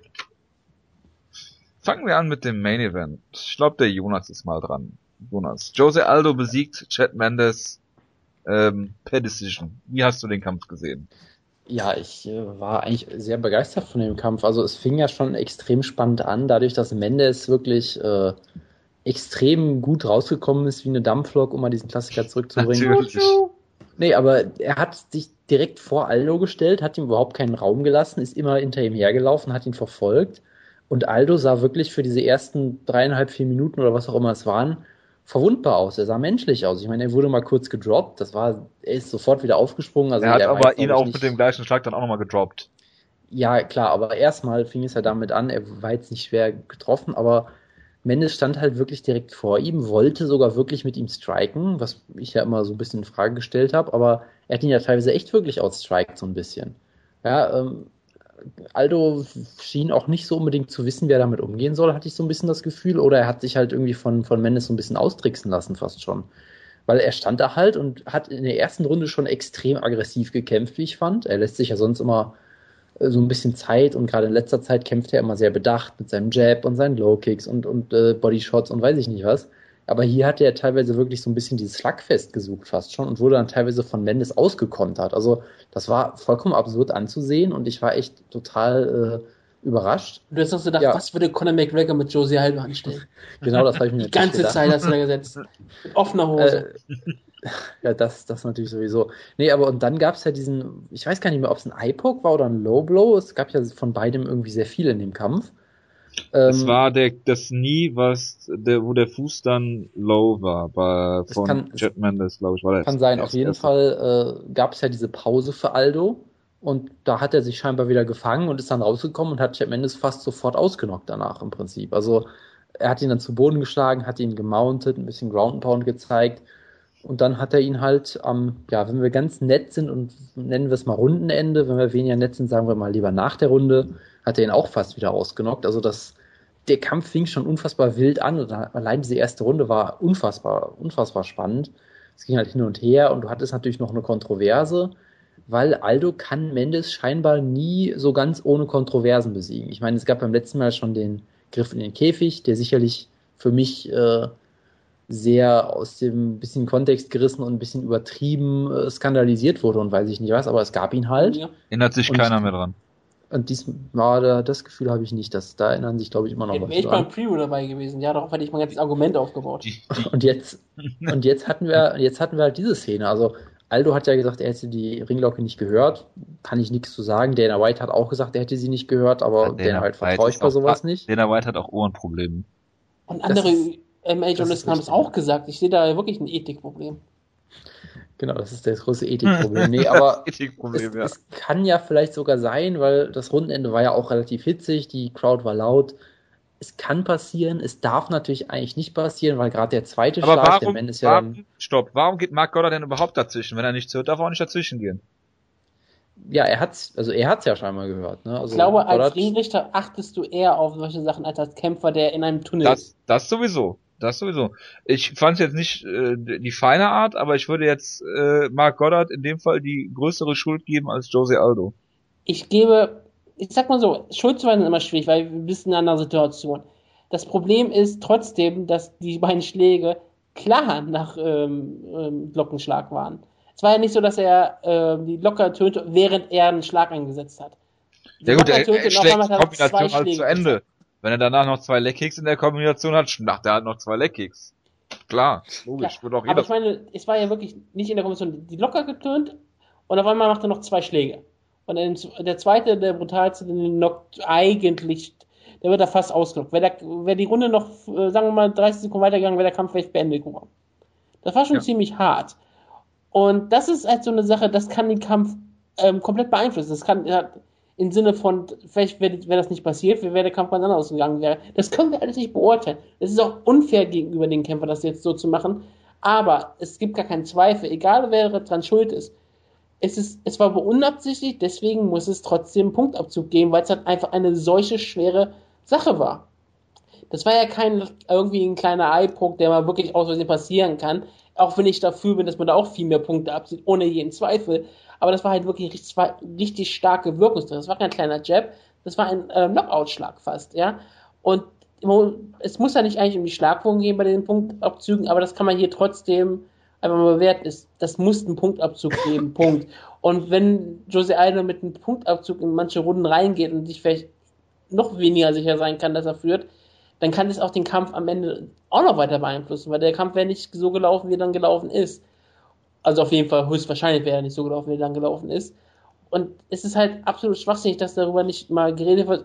Ich meine, es ist keine Disqualifikation, weil es halt wirklich, es war relativ klar, dass es keine Absicht war. Und das unterstelle ich halt auch absolut nicht. Das war halt in der, du kannst halt das nicht mehr wissen. Und es war auch sehr, sehr laut und ich kann das auch absolut verstehen. Aber dann frage ich dich mal, gut. Da muss aber Goddard einstreiten, klar, und es muss einen Punkt dazu geben. Dass darüber nicht mal, dass, dass da Goddard nicht einmal irgendwie eine Armhahnung rausgesprochen hat, sondern ihn einfach in die Ecke zurückschickte und das in einem weiteren Kampf Der Mark eh Goddard hat in dem Kampf gar nichts gemacht. Das, das ist schon, ähm, absolute das ist, das ist eigentlich, das ist eigentlich, teilweise war das, ähm, Ringrichtertum da relativ skandalös und das muss eigentlich Konsequenzen haben. Es wird keine Konsequenzen geben. Natürlich. Keine Sorge, es ist UFC, es wird nie Konsequenzen geben. Ich glaube, die UFC möchte das auch nicht und ich glaube auch nicht, dass die ganzen MMA-Kommissionen das wollen, weil da müssten sie ja Geld ausgeben, die ihre Ringrichter mal richtig zu ähm, informieren und zu schulen. Das wäre ja schrecklich, die wollen ja nur Geld verdienen. Deswegen wird es so weitergehen. Aber das ist schon ein Skandal. Und es Aber nimmt nicht weg, dass all diesen Kampf verdient gewonnen hat und der klare Champion ist und einer der besten Kämpfer auf dem, auf dem Planeten Erde ist. Vielleicht der beste Kämpfer auf dem Planeten Erde. Ja, bevor der Jonas jetzt weitermacht. Was machst du denn dann, wenn du die zwei weiteren Fouls, die Jose Aldo in dem Kampf dann noch hatte, siehst? Disqualifizierst du den irgendwann? Ziehst du nochmal einen Punkt ab? Ziehst du dann zwei Punkte ab? Disqualifiziere ich ihn irgendwann? Nein, nein, wenn du, wenn du jetzt Ringrichter wärst und du hast, ja. du, also ganz klar, ich bin da auch bei dir, ähm, du gibst ihm einen Punktabzug für die Aktion nach der Ringglocke, äh, auch wenn es unabsichtlich ja. war. Und dann Total. kommen zwei unabsichtliche, ich meine, es waren noch zwei unabsichtliche Fouls, die Jose Aldo dann noch begangen hat. Oder eins, keine Ahnung. Wie dem auch sei, was machst du denn, wenn du sowas dann nochmal ist in dem Kampf? Die Sache ist, nach einem Punktabzug würde ich sogar erstmal noch mal, je nachdem was es ist, immer noch eine Warnung aussprechen. Aber ja, ich würde noch einen weiteren Punkt abziehen, das ist ja kein Problem. Ich weiß nicht, wie genau die Regelung in Unified Roots ist, ob es irgendwo dann auch einen Schlussstrich gibt, dass man kann, man darf nur zwei Punkte abziehen und dann Ende. Nein, nein, du darfst, du darfst auch zwei Punkte auf einmal abziehen sogar. Ich, ich weiß, aber ich meine, es gibt ja manchmal so Regelungen, dass man sagt, okay, Meinst du, wie drei Schlag ist ein TKO oder sowas? Sowas genau wie im Boxen. Es gibt ja manchmal so wirklich ähm, so vielleicht ungeschriebene Regeln, sagt, man darf, man zieht zwei Punkte ab und wenn es einen dritten Punkt dazu geben würde, macht man eine DQ. Ähm, ich glaube, so muss man eigentlich auch verfahren. Man müsste sehr viel liberaler mit Punktabzügen sein und auch wirklich die Punkte einfach abziehen. Irgendwann lernen das die Kämpfer, aber solange sie halt nicht Punkte nicht abgezogen werden, tut man es nicht. Und ja, ich habe auch kein Problem damit, dass ein solcher Titelkampf durch die DQ entschieden werden könnte, wenn die Kämpfer halt so unsauber sind und halt ähm, es nicht anders verdient. Dann ist es halt eine Blödheit. Das hat mit mir, äh, das ist halt Sport. Du kannst halt auch ein Fußball kann auch durch einen Elfmeter mit einer roten Karte entschieden werden. Ja. Das ist, ist ja kein Problem. Ja. Deswegen kann auch eine DQ einen, einen Mixed Martial Arts Titelkampf in einer UFC Main Event entscheiden. Das ist natürlich nicht das Optimale und ich vermute auch, dass da an sowas Goddard denkt, dass er hier nicht. Ähm, das Problem ist, Goddard möchte den Kampf nicht entscheiden. Das ja, Problem aber er tut's, ja. Also ich sage nicht, dass er den Kampf entscheidet, aber er hat schon erheblichen Einfluss genommen. Ja, indem er es nicht getan hat. Aber er hat, glaube ich, mehr Angst davor, dass er einen Punkt zu früh abzieht und damit den Kampf vielleicht zum Draw macht oder Aldo den Titel nicht gewinnt, nicht verteidigen kann oder Mendes den nicht gewinnt, je nachdem, wer den Punkt abzieht. Ich glaube, der hat so viel Druck, dass er halt denkt, ich darf keinen Punkt abziehen. Genau wie manche Schiedsrichter auch denken, ich darf bei wichtigen Partien keine roten Karten geben. Das gibt's ja auch. Oder nach, C, nach, nach der ersten Halbzeit erst gelb zeigen. Nein. Genau, das tun doch viele Schiedsrichter heutzutage. Ja, das ist aber dämlich. Aber das ist nur ich nebenbei. Weiß, aber Nein, aber halt ich glaube, dass wenn Mark Goddard einen Titelkampf abbricht, wird er nie wieder einen UFC-Kampf leiten. Richtig. Das ist, das wird auch zu 100% der Fall sein. Der wird wahrscheinlich jetzt auch nie wieder einen UFC-Titelkampf leiten. Auf jeden Fall auf, erstmal auf kurze Sicht. Möglich, ja. Ich glaube, weil viele Leute sich darauf einhaken, deswegen äh, werden sie erstmal dafür sorgen, dass Mark Goddard, wenn überhaupt, nur ein Undercut eingesetzt wird. Oder halt bei Main Events, die keine Wirkung haben. Das Aber ja. Einige ich, von in nächster Zeit. Ich, ich kann diese, das auch verstehen, dass, wie gesagt, dass du als Ringrichter in so einem wichtigen Kampf nicht der entscheidende Faktor sein möchtest, aber indem er halt überhaupt nichts den ganzen Kampf übermachte, wurde halt der entscheidende Faktor, obwohl er nicht eingegriffen hat. Tja. Das ist halt eine Absurdität. Hätte er vielleicht irgendwann mal einen Punkt abgezogen, oft bei den anderen Aktionen. Wenn er sagt, okay, dieser Knockout, ich gebe da jetzt keinen Punktabzug ein, weil ich, ich das nicht möchte, aber später gab es ja genug andere Falls, wo er einen Punkt hätte abziehen können, nur um das auch zu unterbinden, weil wenn er, sobald er einen Punkt abzieht, dann passiert sowas auch nicht mehr. Ja. Also genau. wahrscheinlich nicht, weil manche ja. Kämpfer lernen sie nicht. Aber im Großen und Ganzen sind die dann nicht so blöd. Gut. Jonas, du jetzt nicht langweilig geworden. Möchtest ja, du noch was zu Mark Goddard sagen oder möchtest du einfach weitermachen? Äh, das habt ihr eigentlich ganz gut abgedeckt soweit. Deshalb machen okay. wir einfach mal weiter. Äh, Runde 2 war dann im Prinzip eine typische Aldo-Runde in letzter Zeit. Im Prinzip er hat den Kampf kontrolliert, war jetzt auch nicht so wahnsinnig aktiv. Also hat ja immer so eine relativ, ja nicht behäbige, behäbig, aber er ist halt, er, er lässt sich halt seine Zeit und äh, schlägt jetzt nicht wild um sich, sondern zeigt halt seinen wunderbaren Jab hier wieder und hat dadurch halt die Runde gewonnen. Also es war jetzt keine dominante Runde, so würde ich es nicht nennen, aber Mendes kann diese Runde halt auf keiner Scorecard der Welt gewinnen im Prinzip. Und da habe ich mich dann schon so ein bisschen gefragt, okay, was macht er jetzt? Weil er hat ja noch nicht mal einen Takedown versucht in der Runde, glaube ich. Hat wieder, es gab wieder ein, zwei Fouls. Ich glaube, es halt, wie gesagt, in jeder Runde. Aber das war also eine typische, typische Aldo-Runde, würde ich sagen. Also, hast du den, hast du den Kampf mitgescored? Äh, ja, ich habe es jetzt nicht hier äh, direkt aufgeschrieben, aber ja, die, die Runde habe ich auf jeden Fall. Arm reingeritzt mit einem rostigen Messer. Genau, und deshalb muss ich jetzt ganz schnell weg und ins Krankenhaus. Nee, äh, die ersten beiden Runden habe ich auf jeden Fall für Aldo gehabt. Das weiß ich wohl noch. Ja. Ich hätte schwören können, dass du die ersten 10 10 hast, aber gut. Nee, nee. Nee, Jonas hat einen Punkt abgezogen für Aldo. Ach so, ja, stimmt. Das habe ich eigenhändig gemacht. Neun, also, also 10, 9, 10, 9 Mendes hast du dann die erste Runde. So, gut, dass wir äh, darüber gesprochen haben. Dritte Runde hast du dann bei, bitte? Er hat nur 9 gemacht, er hat ja Aldo gegeben, wie er gesagt hat. Ja, ja, aber ich sag, äh, 10, wenn er die 10-10 gegeben hätte. So, also bei Runde 3, da kann man vielleicht über eine 10-10-Runde nachdenken, um mal diese ich dachte, jetzt zu machen. Hm, ja, also es war, ich sag mal so, Aldo kam ein bisschen aggressiver raus, hat die Runde eigentlich ganz gut kontrolliert, wurde dann von diesem unfassbar guten Uppercut getroffen, danach nochmal getroffen, wirkte dann auch wirklich angeschlagen. Also das waren harte Treffer, die hätten, glaube ich, sehr viele andere Kämpfer äh, ausgenockt und er hat sie halt noch relativ gut weggesteckt hat dann äh, Mendes gedroppt mit einem Schlag auf, aufs Ohr, da ist halt so ein bisschen um, kurz umgefallen. Äh, dann gab's, äh, Aldo war dann halt sehr aggressiv, wollte finishen, dadurch konnte Mendes nochmal in den Clinch kommen. Er hat, glaube glaub ich, dann versucht, ihm auf die Füße zu treten. Das war, glaube ich, in der Runde. Hat, daneben hat dann noch einmal den, hat dann einmal wunderbar komplett an dem Fuß von Aldo vorbeigetreten. Das war ein großartiger Moment. Ähm, die Runde, also ich glaube, die meisten Leute haben sie auch Aldo gegeben. Da kann man, man kann sie vielleicht Mendes geben, weil er halt anfangs diese, diese wunderbaren Schläge hatte und jetzt auch, er wurde gedroppt, aber er ist jetzt nicht wirklich äh, langfristig umgefallen oder sowas. Von daher, die Runde war ziemlich eng. Äh, ich hatte sie, glaube ich, trotzdem bei Aldo, aber ich bin mir jetzt ehrlich gesagt nicht mehr so ganz sicher. Also es haben alle Punktrichter die Runde bei äh, Aldo gehabt, die dritte, ne? Mhm. Und mhm. bei MMA Decisions 72% hatten die dritte Runde bei Aldo. Ja. Und die vierte Runde war dann aber wiederum eine klare Mendes-Runde. Ja, die war absolut klar für Mendes. Ja, da hat er wunderbar gekämpft und Aldo immer wieder richtig hart getroffen. Also er hat gefühlt, wurde Aldo hier häufiger getroffen als in allen seinen Kämpfen zuvor, so ungefähr. Also es war wirklich Mendes hat sich richtig gut Außer verkauft beim hier. Ja gut, selbst da in dem Kampf wurde das glaube ich auch. Im Nachhinein ist es sehr übertrieben, die Wahrnehmung davon, aber gut. Ähm, Aldo sah dann auch ziemlich fies aus, hat dann geblutet und äh, am Auge war das, glaube ich. Vielleicht war auch mit den iPoks da noch irgendwas. War dann ja, das, das war der, das war der glaube ich. Stimmt, ja, also es, es kamen ja viele Sachen dazu. Er wurde ja auch ein paar Mal in die Augen gepokt. Also einiges ist da passiert. Das war auf jeden Fall eine klare Runde für Mendes. Da braucht man nicht groß drüber diskutieren. Ja, und dann hatten wir halt die fünfte Runde. Äh, was mir da aufgefallen ist, Aldo hat sich sehr oft über Fouls beschwert. Es gab da auch wieder so ein, so ein Low-Blow Fall, wo, glaube ich, Mendes nie zeigen wollte und Aldo schubst ihn weg und dadurch äh, wird da halt da im Prinzip ein Kick äh, in die Weichteile draus. Also das war auf jeden Fall ein Low Blow, egal. Und das war auch, das war auch nicht absichtlich, das war auch so eine komische Situation irgendwie. Aber das war auf jeden Fall ein, mindestens ein, ein Foul in der Runde. Ja.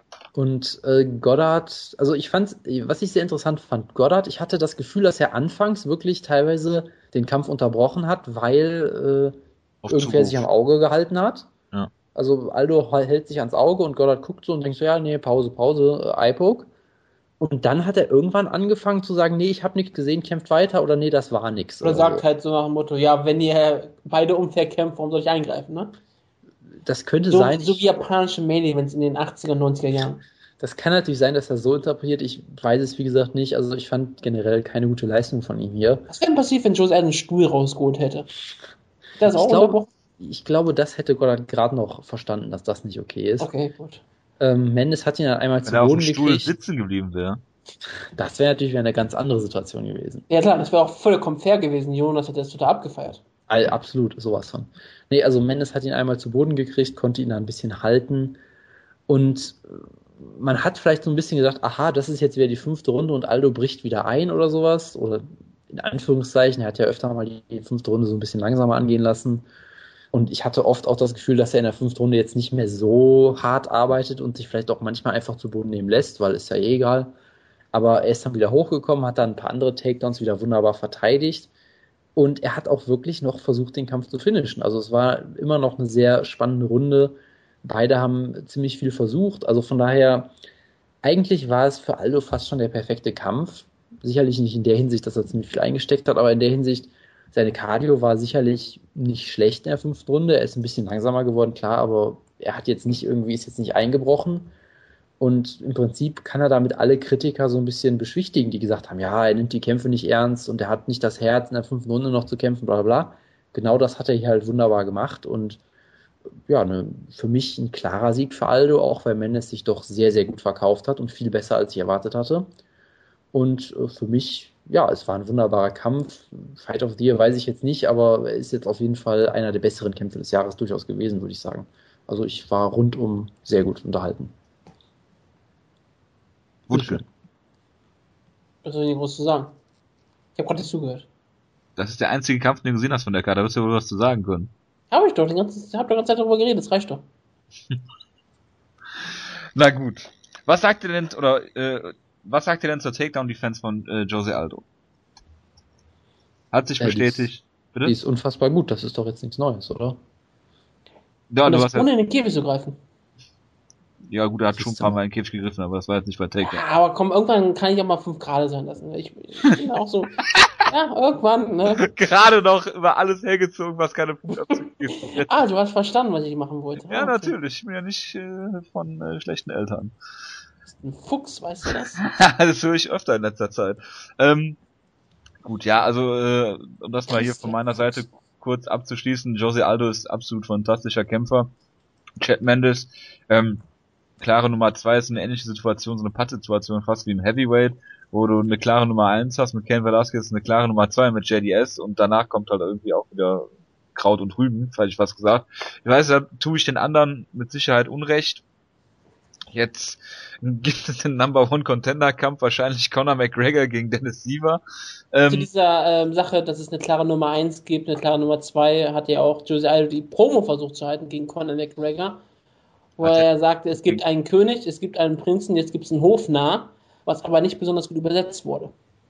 Ja, ja, das ist wohl richtig. Deswegen, ich fand das nochmal schön, dass man das ja auch wirklich, dass Aldo das auch gemerkt hat und dass dieser Respekt von Aldo auch durchgekommen ist für Chad Mendes, aber keiner mag äh, Conor McGregor. Das aber diese, Klar, diese, ob, ob es echter Hass ist, ist eine andere Frage, aber keiner mag Conor McGregor. Ja, aber die, die, der echte Hass zwischen Jose Aldo und Chapman ist diese Fehde mit Schubstereien ja, und so weiter, die ist ja jetzt auch vorbei. Wo sie beide zugegeben haben, dass sie das nur für die. Publicity haben. Nein, äh, Jose Aldo hat gesagt, es wäre falsch übersetzt worden oder Andrew ja, ja, klar. oder so. Genau wie die Promo eben gerade auch falsch übersetzt wurde. Er hat auch was ganz anderes zu Conor McGregor gesagt. Ja, das ist wahrscheinlich so wie so ein süß und Dennis Siever Interview äquivalent auf Portugiesisch mit einem besseren Übersetzer. Vielleicht kriegt Dennis Siever auch vielleicht einen besseren Übersetzer. Vielleicht könnte er Eddie Steinblock haben. oh Gott! Ja, das, äh, ich, ich glaube eigentlich nicht, dass man das Team mit äh, Siever und seinem Übersetzer tippen kann, äh, toppen kann, aber das wäre, glaube ich, eine Möglichkeit, das zu tun, ja. Oh Gott, das, äh, ich habe zwar Eddie Steinblock noch nie Englisch reden gehört, aber ich, ich, oh, ich hoffe auch, es bleibt mir erspart. Ähm, also bei Jose Aldo ist es jetzt wahrscheinlich so, dass der nächste äh, Herausforderer ähm, äh, äh, Conor McGregor sein wird, wenn er Dennis Siever besiegt. Was wäre natürlich auch nicht. Dana schon bestätigt, dass das passieren könnte, ja. falls alles so läuft, wie es laufen sollte, was ich eine tolle Aussage finde. Was ist der Sportpromoter? Ja, ja, natürlich. Dass, Für einen dass er einen klaren Ausgang haben möchte in einem bestimmten Main Event, Nein, kann der Kampf im Sommer stattfinden. Was ist mit Cub Swanson gegen Frankie Edgar? Das ist ein Kampf, ne? Ja, der ist, alsbald ist der Kampf. Ja, und? Der ja. ist dir doch egal.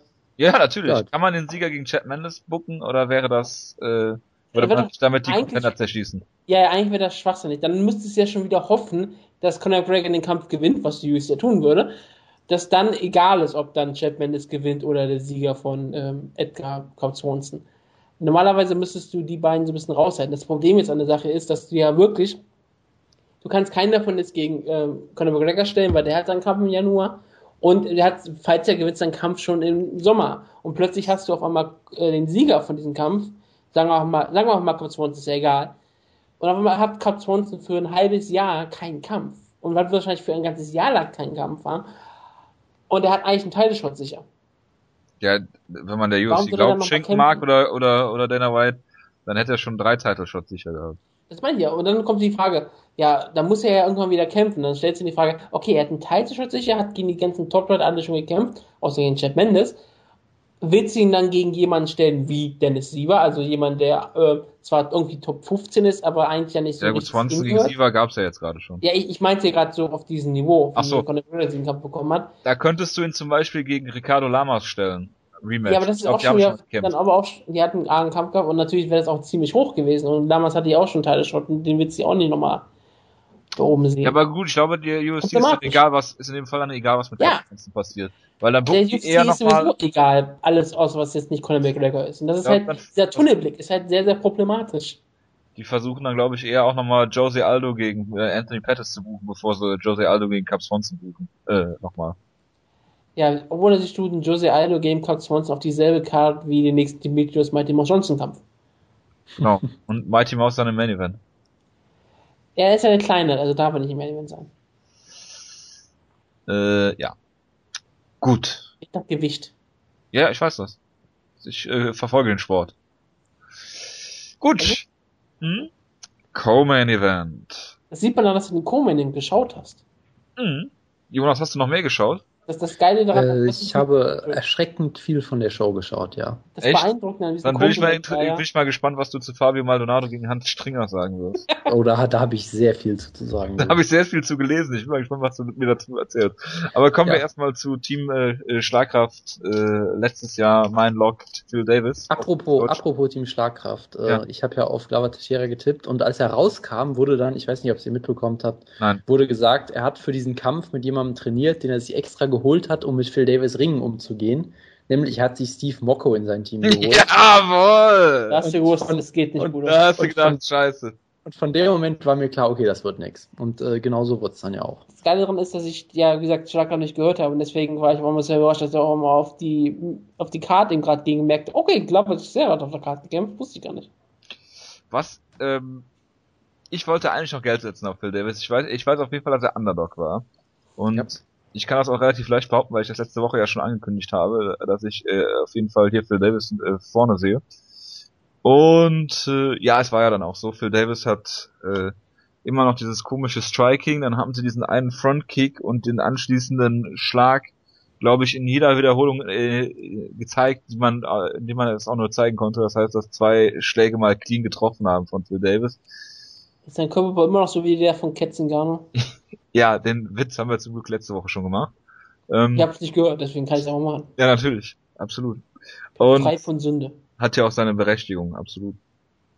Und ja, Phil Davis hat halt ähm, irgendwie hatte ich den Eindruck, also er hat, er hat durch sein Wrestling natürlich gewonnen und zwar fast durch das pure Ringen und den puren Willen da Glover Teixeira zu Boden zu nehmen und hat es halt mehr oder minder oft geschafft. Allerdings verpulvert er immer noch sehr, sehr viel Kraft damit, äh, es zu versuchen. Äh, hatte dann immer so ganz komische ähm, Over-Under-Positionen am Boden, ein paar Mal im Käfig gestellt, aber hatte eigentlich nie so eine klare, klare Position, was du jetzt gesagt hast. Zum Beispiel, er liegt ganz klar in der Side Control, oder er kann ganz klar irgendwie einen äh, äh, Submission-Griff ansetzen. Äh, sowas war, so war es nicht. Es war größtenteils so ein bisschen Ground and Pound, was gerade so ausgereicht hat, dass du nicht aufgestanden wirst. Ähm, und äh, ja, hat 30-27 gewonnen. Ich weiß, die erste Runde kannst du vielleicht Glover Teixeira geben. Ähm, hm, naja. Ändert dann aber auch nichts an dem Kampfausgang im Endeffekt. Ja, Glover hat irgendwie fast gar, gar keine Antwort gehabt auf das Ringen. Er hat zwar ein, zwei Takedowns gestoppt, aber äh, es war eine wahrscheinlich langweilige Decision, die Phil Davis gewonnen hat, was natürlich auch beweist, dass Phil Davis durchaus ein guter, guter Kämpfer ist, sehr eindimensional, aber das reicht halt, um die meisten Leute im Light Heavyweight zu besiegen. Punkt. Bitte. Ja, also ich fand eigentlich, dass Glover ganz gut angefangen hat. Also das Striking von Davis, es war auf jeden Fall besser insgesamt, aber am Anfang sah es schon wieder relativ komisch aus.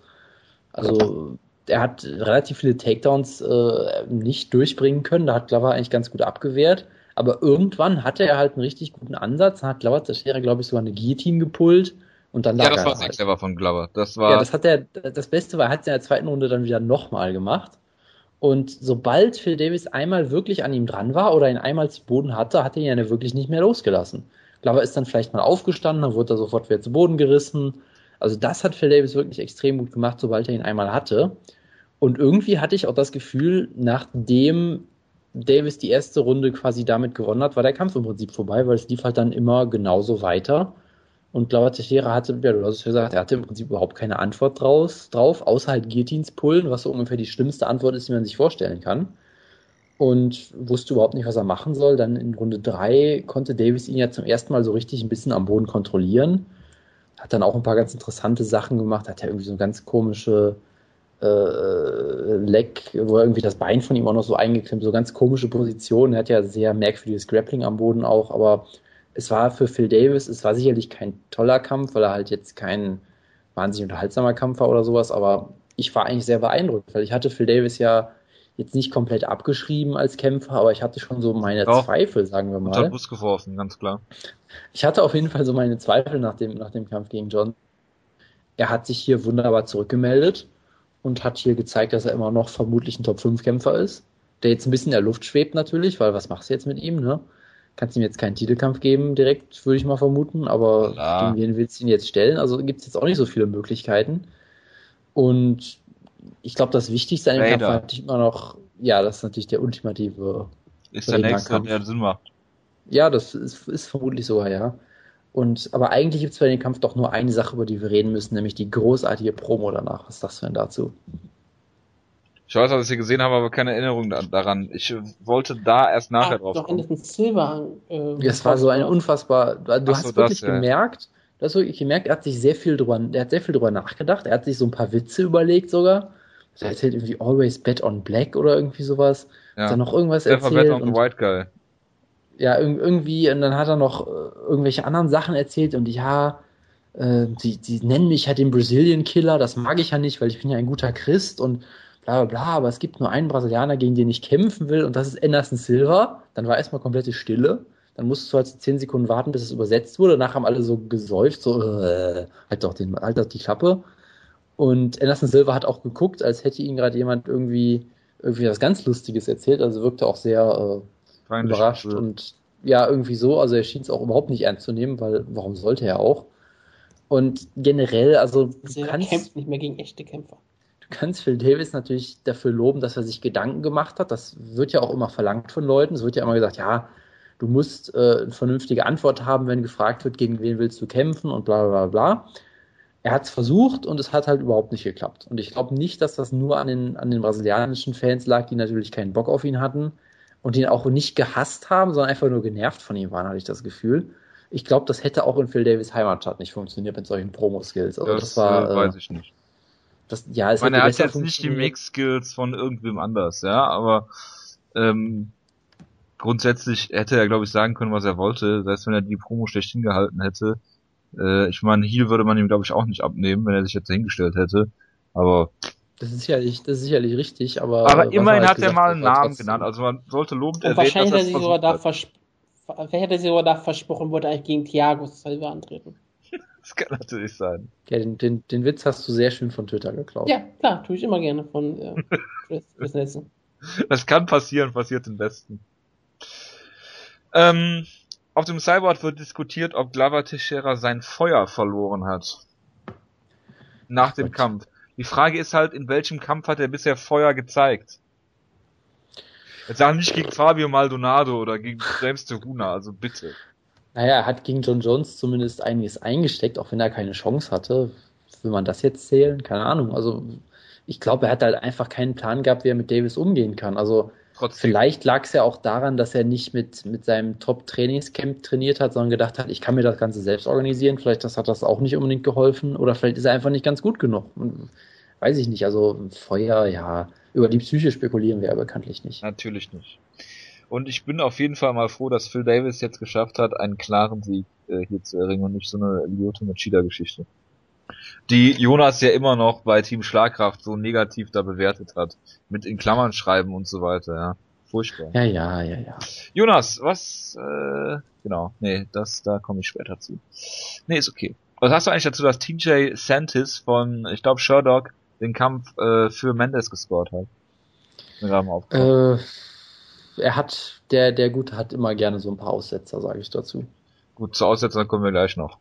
Ja, also was machst du jetzt mit Phil Davis? Also Ryan Bader wäre der Nächste, der Sinn macht, weil die über ihm stehenden Johnson hat er verloren, Glover hat er besiegt, äh, Evans wird wahrscheinlich gegen äh, Gustafsson gebuckt und gegen die beiden hat er auch schon gekämpft und Comedy gegen Jones steht auch fest. Das heißt, Ryan Bader wäre der Nächste. Von daher macht ja eigentlich schon Sinn, jemanden herauszufordern wie äh, Anderson Silver zum Beispiel prinzipiell macht es Sinn, klar. Und letztendlich, du, im Prinzip, du sollst ja immer den größtmöglichen Namen im Prinzip herausfordern. Das hätte ja jetzt keinen Sinn gemacht, wenn er sich jetzt hinstellt und sagt, ich möchte gegen Ryan Bader kämpfen. Dann hätte er gesagt, ja, okay. ja, du, musst Bader, du, du musst natürlich jemanden, du, du musst natürlich jemanden herausfordern, der über dir steht eigentlich. Aber es hat halt in der Ausführung überhaupt nicht geklappt. Ja, aber der kann keinen herausfordern, der über ihm steht. Wie gesagt, aus vorher beschriebenen Kunden. Ja, äh, Anderson Silver steht vom Prestige über ihm. Ah, ja, bla, bla. Nicht mal gerankt. Deswegen, äh, vielleicht ein Sieger Shogun gegen Manowar. Das würde mir jetzt noch einfallen. Gut. So viel Feedback habe ich mir jetzt nicht erhofft auf einmal. Hallo? Seid ihr überhaupt noch da? Ja, ja klar. Wir, wir, wir ignorieren das einfach. Hab das gerade genotet. Okay, das ist auch gut. Ähm, ja. ja, Jonas, worüber möchtest du denn noch sprechen? Möchtest du über Hans Stringer gegen Fabio Maldonado sprechen? Ich muss ja leider. Du hast den Kampf, so. also das, was ich auf Twitter gelesen habe, hast du diesen Kampf bestimmt absolut abgefeiert. Hast du nicht äh, gesagt, absolut. dass Fabian Nano dein neuester Hasskämpfer ist und du hast Darren Elkins kämpfen sehen? Das habe ich geschrieben, ja. Also Hans Stringer hat einen Takedown geholt nach, ich glaube, fünf Sekunden. Dann Fabio lag dann halt so dreieinhalb Minuten rum wie eine Schildkröte auf dem Rücken. Also er kann halt überhaupt nichts am Boden. Es war relativ furchtbar. Er hat sich dann irgendwie hochgesweept, lag, stand dann im Clinch und nach drei Sekunden ist er einfach wieder umgefallen. Also ich weiß wirklich nicht, ob er Guard gepullt hat, was eine großartige Strategie von ihm wäre, oder ob er einfach gestolpert ist oder weiß ich nicht was. Und hat dann so die Runde ver verbracht und wurde dann wieder äh, Laval Johnson. Ja, irgendwie so. Irgendwie so, ja, ja, genau. Und dann hat er irgendwann einen Sweep geschafft und hat dann Gegner so ein bisschen ausgenockt. Also der Gegner hatte, ist irgendwie spontan ins Koma gefallen, weiß ich nicht. Der war so müde, davon, dass er Fabio Maldonado am Boden kontrollieren musste, dass er nicht mehr konnte. Natürlich. Und wurde dann mit sehr locker flockigem Ground and Pound, was jetzt auch nicht nach viel aussah, ausgenockt und war danach vollkommen fertig mit der Welt. Also mittlerweile Fabio Maldonados Strategie, deshalb glaube ich sogar mal langsam echt, dass er absichtlich Guard gepult hat, weil er den Gegner einfach müde machen wollte. Seine Strategie ist halt wirklich so Homer Simpson mäßig, ich lasse mich, ich lasse den Gegner sich auf mir müde prügeln und hm. irgendwann gewinne ich dann, weil die nicht mehr können. Und genau das ist im Prinzip passiert. Also Hans Stringer der hätte auch ohne Fremdeinwirkung umfallen können, so wie er sich da am Ende so gewehrt wie Big hat. Knock gegen Frank Mir.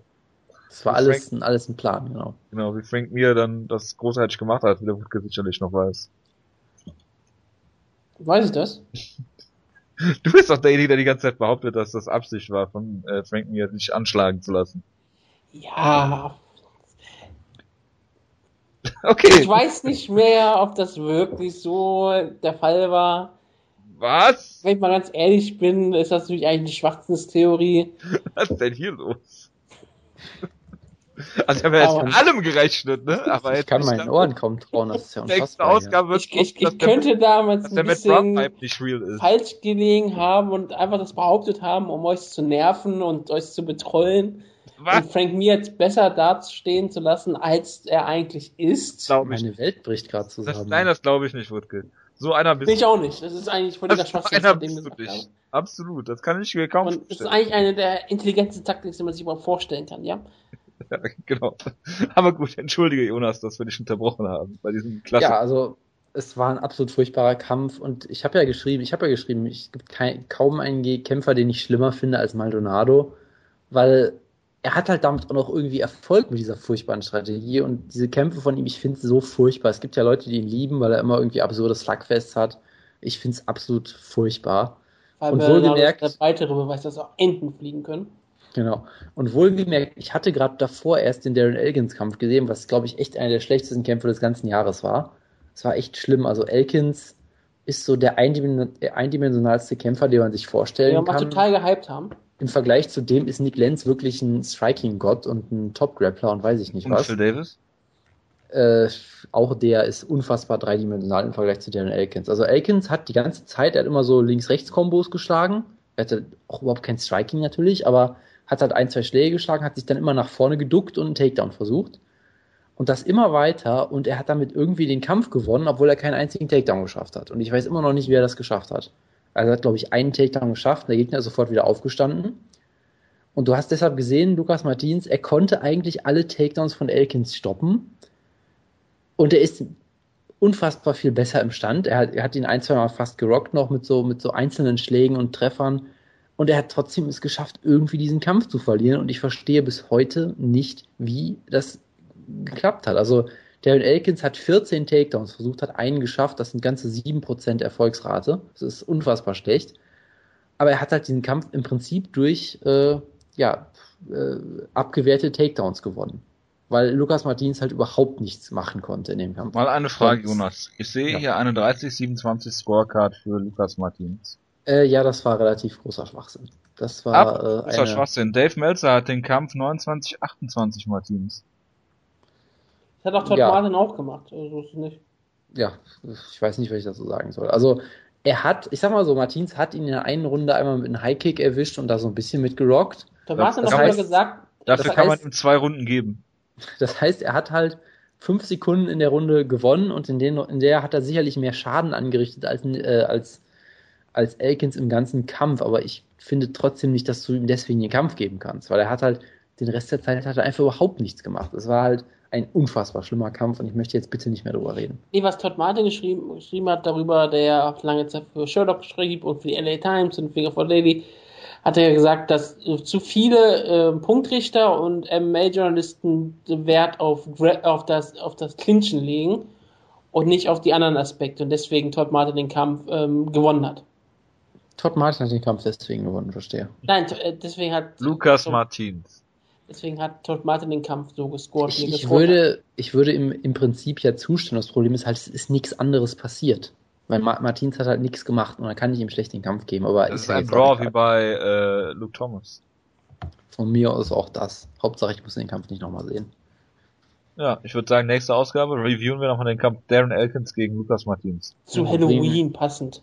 Wir Ja. bringen die Kampf, wir br- bringen die Kampfecke zurück, genau. So, und dann gab es natürlich noch einen Kampf, über den ich kurz reden muss, nämlich ich habe Grayman zwischen Blake wieder nochmal geschaut, ja? ja. Also, Glückwunsch. Neil, Neil Magny hat wieder gewonnen. Äh, ich werde mir jetzt alle Vergleiche ersparen, weil ich sonst wieder Ja, rausfliege ja, ja. hier. Ich habe Ähm, den nicht rausgeworfen, das warst du selber. Ja, ja, klar. Er hat, ja, er hat ja einen Rekord eingestellt oder aufgestellt. Er hat äh, fünf Siege in einem Kalenderjahr geschafft. Das ist der erste, der erste Kämpfer in der UFC, der es geschafft hat seit Roger Huerta im Jahr 2007. Und wenn wir mal ehrlich sind, 2007, das zählt fast schon gar nicht mehr als modernes MMA, fast schon. Also eigentlich ist es durchaus mal beeindruckend. Ja, was Roger Huerta jetzt macht.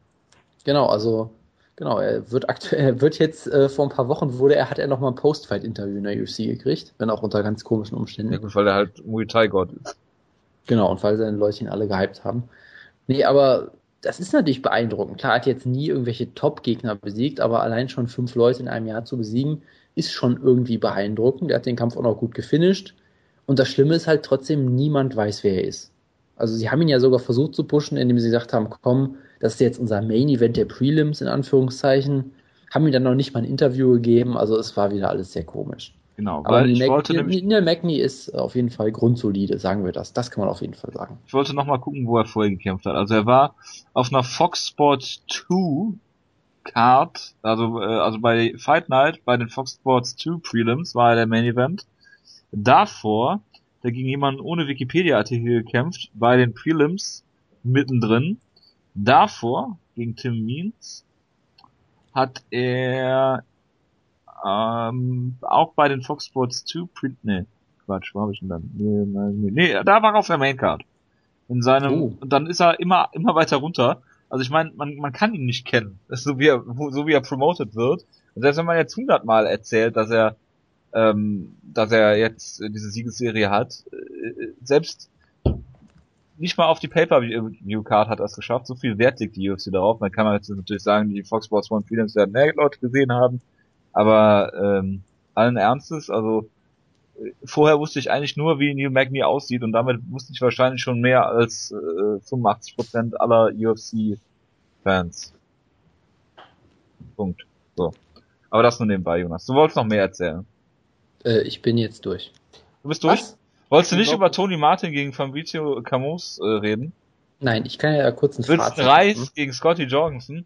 Ach stimmt, den Kampf gab's. Ah, gut, da könnte ich sogar du was sagen. Ja, äh, Wilson Hayes, der bekannte Top-Striker, äh, hat Scotty Jorgensen mit einem Bodykick, glaube ich, alle Rippen gebrochen in seinem Körper.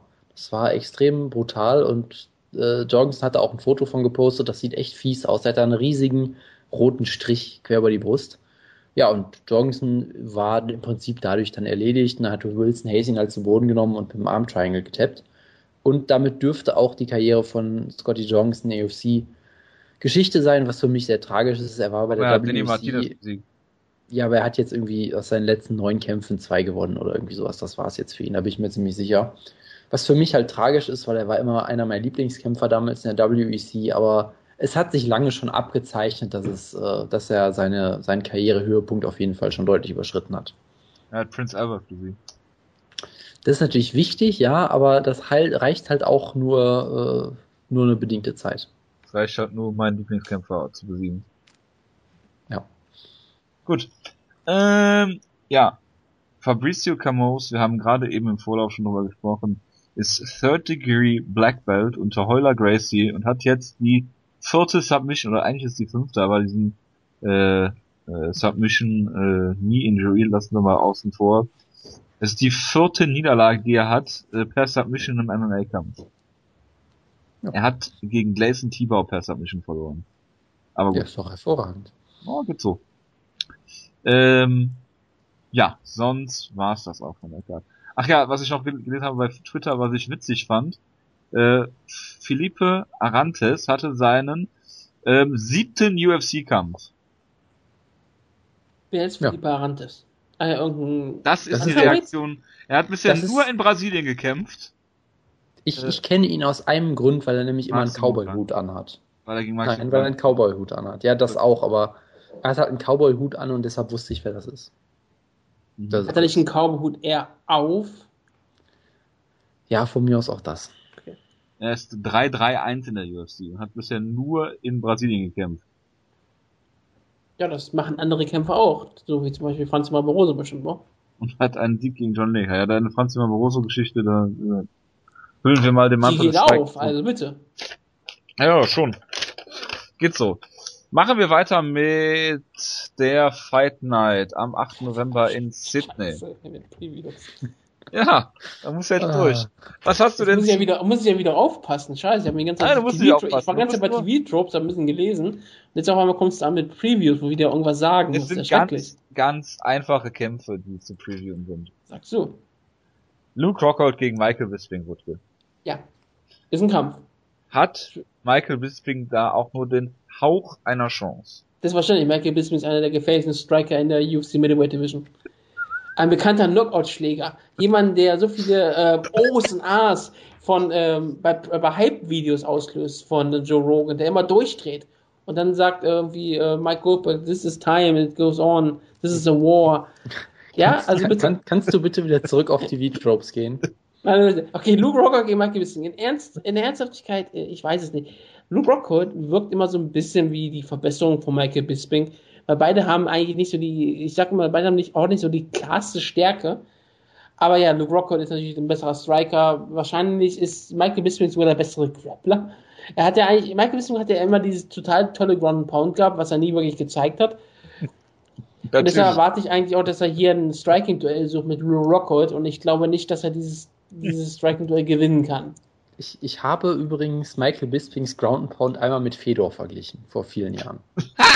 Es wird ja immer besser. Das habe ich ja, einmal gemacht. Und das ist ja, ja auch mehr so effekt. Das, das Run Pound von Michael Bisping ist klasse und er hat einen unfassbar guten Sprawl.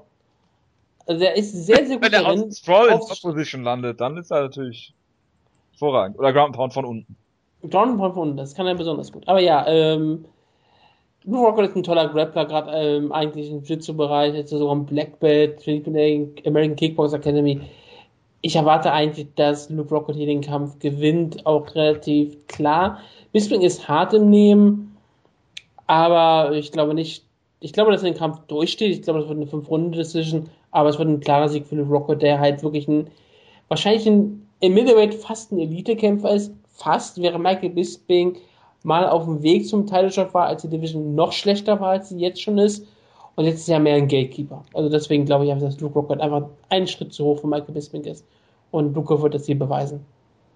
Ich glaube eigentlich, dass Luke, Rock, Lock, äh, Luke Rockhold klar besser ist als Michael Bisping. Das sage ich doch. Sogar, ja, ja, ja, klar. Also ich dachte, das war was, Nein, nein, das kam jetzt vielleicht so. Das, ich glaube, dass er äh, wesentlich besseres offensives Ringen hat. Defensiv weiß ich nicht, ist ja jetzt noch nicht so getestet worden.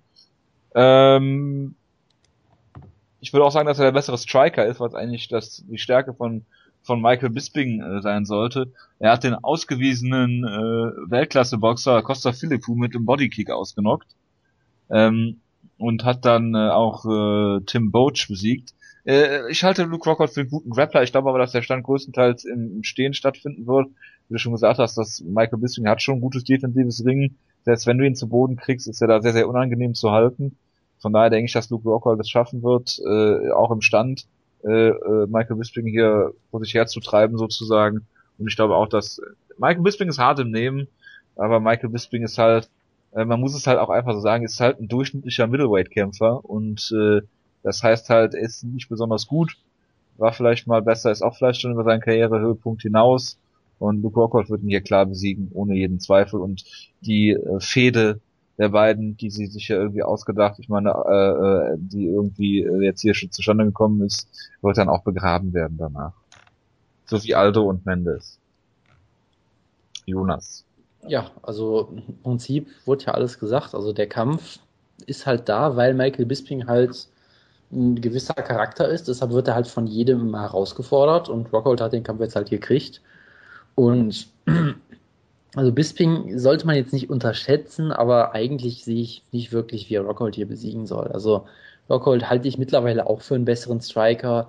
Ich glaube auch, dass Rockhold locker über fünf Runden gehen kann, wenn er fit ist. Also ich glaube nicht, dass Bisping hier über seine Cardio kommen kann. Deshalb, ich glaube, Rockhold wird den Kampf hier relativ klar gewinnen und ansonsten habt ihr eigentlich alles schon dazu gesagt. Und dann muss man äh, Luke Rockhold gegen Jolo Romero. Unbedingt, warum nicht? Das wäre doch ein großartiger Kampf. Möchte ich nicht, weil äh, Rockhold dann vermutlich gewinnen würde. Und das Ach, Quatsch. Und wenn Jolo Romero dreieinhalb Minuten Ringpause kriegt? Niemals. Ich bin eigentlich dafür, dass Jolo Romero gegen Jacare Sousa kämpft. Auch interessant. Weil Jacare kriegt nie einen Title-Shot, deswegen kann er auch gleich gegen einen anderen alten Mann kämpfen.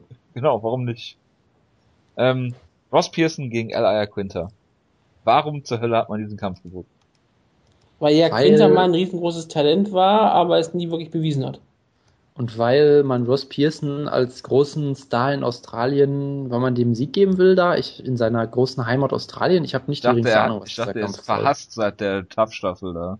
Ja, ich habe ja, genau, sie, sie wollen ihn als großen Heel äh, in Australien etablieren. Ich die UFC, keine... die haben vielleicht nur auf den Teil dieser Flagge geguckt. Also, okay, wir sind ja in Großbritannien, also müssen wir ganz viele Briten draufstellen. Natürlich. Hat einer auf seinem, ist einer auf seinem iPhone eingeschlafen und hat dann gesehen, dass aus Versehen reingezoomt und dann hat er gesehen, ah ja, hier ist ja Großbritannien hier. Ach, hier ja, ist ja die Queen auch äh, Königin, also ist es genau, Also hätten sie es eigentlich auch in Kanada buchen können. Ja. Ja. Vielleicht haben sie ja, Quinter hat eine Niederlage per Dark Show gegen einen gewissen Mitch Clark. Ja, also L.A. Quinter, wie gesagt, er galt, galt durchaus mal als gutes Talent, relativ guter Striker, aber er macht halt immer. Äh, bitte? Bei dir oder in der UFC? Äh, so allgemein.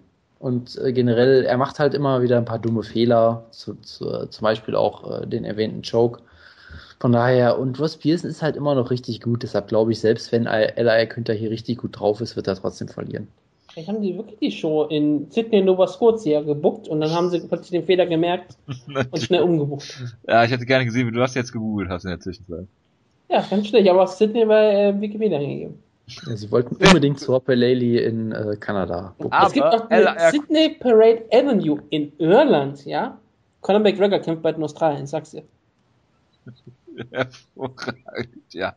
Ähm, äh, Ella Quinter hat bei TAF einen Split-Decision-Sieg über Miles Jury. Zu mehr wird das, glaube ich, nicht bringen in seiner Karriere. Äh, ja, Rod Whittaker gegen Clint Hester schenken wir uns. Ach ja, wir haben, glaube ich, besprochen gerade, dass Ross Pearson hier klar gewinnen wird, wie er möchte.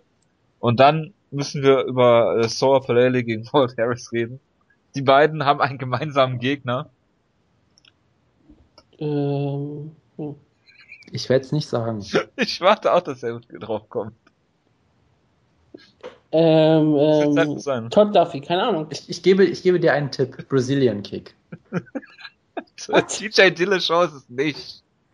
Team Schlagkraft. Keine Ahnung. Alter! Was ist denn da los? Nikita Krylov. Nikita Krylov gegen, äh, stimmt, er war doch ein Light Heavyweight, oder?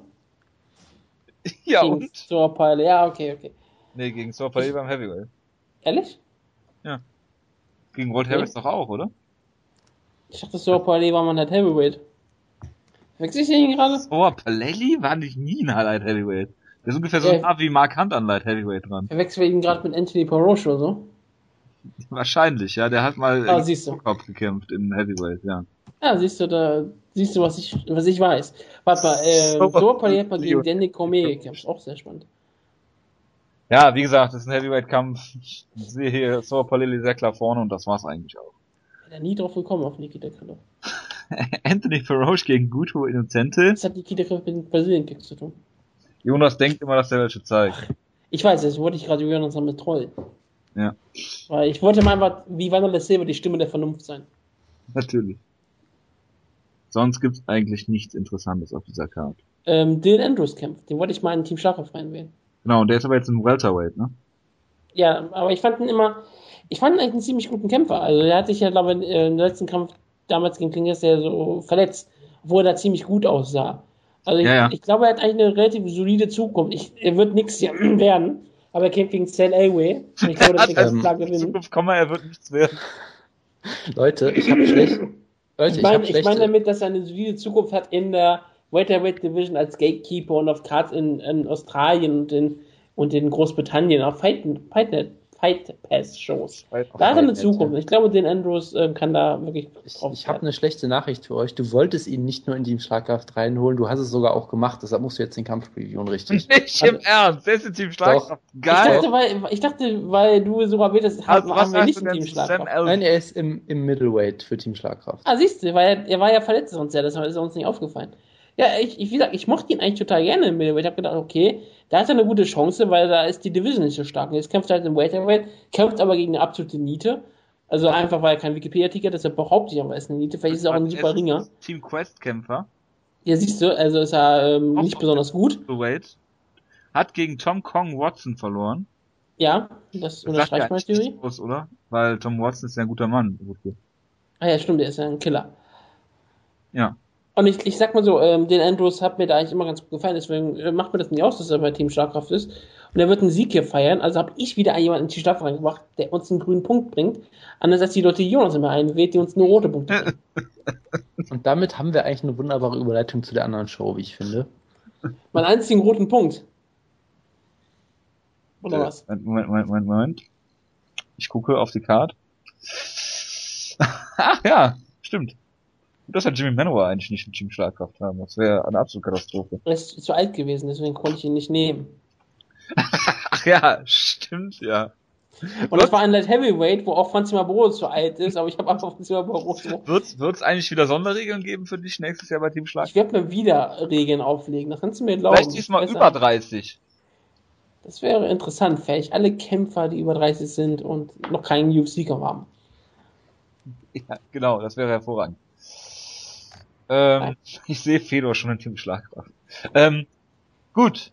Ähm, ja, die Show ist in Überlandia in Brasilien und äh, wird Shogun Hua gegen Jimmy Manowar sein. Und äh, ich bin mir relativ sicher, dass Shogun Hua hier brutal ausgenockt wird, auch wenn Manowar natürlich auch limitiert ist, macht man nicht lange MMA, ist relativ alt.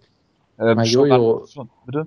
Manowar gewinnt doch nicht per Knockout, der gewinnt wenn dann per Verletzung. Hast du noch nie einen Kampf von ihm gesehen oder wie? Doch, ich habe bisher alle seine Kämpfe gesehen. Das ist mir auch ein bisschen das leid. Mein, mein Beileid, ja.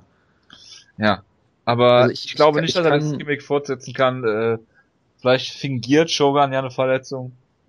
Keine Ahnung, auf jeden Fall kann ich mir nicht vorstellen, dass Shogun hier den Kampf gewinnt. Weil er ich auch kann mir auch, ich, ich kann mir auch nicht vorstellen, dass dieses Gimmick vorgesetzt wird, denn Shogun wird ihn ausnocken. Shogun wird ihn ausnocken, das finde ich interessant. Hashtag Pride Never Die. oh Gottes Willen. Es fehlt, fehlt, eigentlich noch die dritte und entscheidende Meinung. Wutke. Ja. No contest. Ich sage, Jimmy Manuel gewinnt diesen Kampf per Knockout in der ersten Runde. Was für ein Strike wird es denn sein?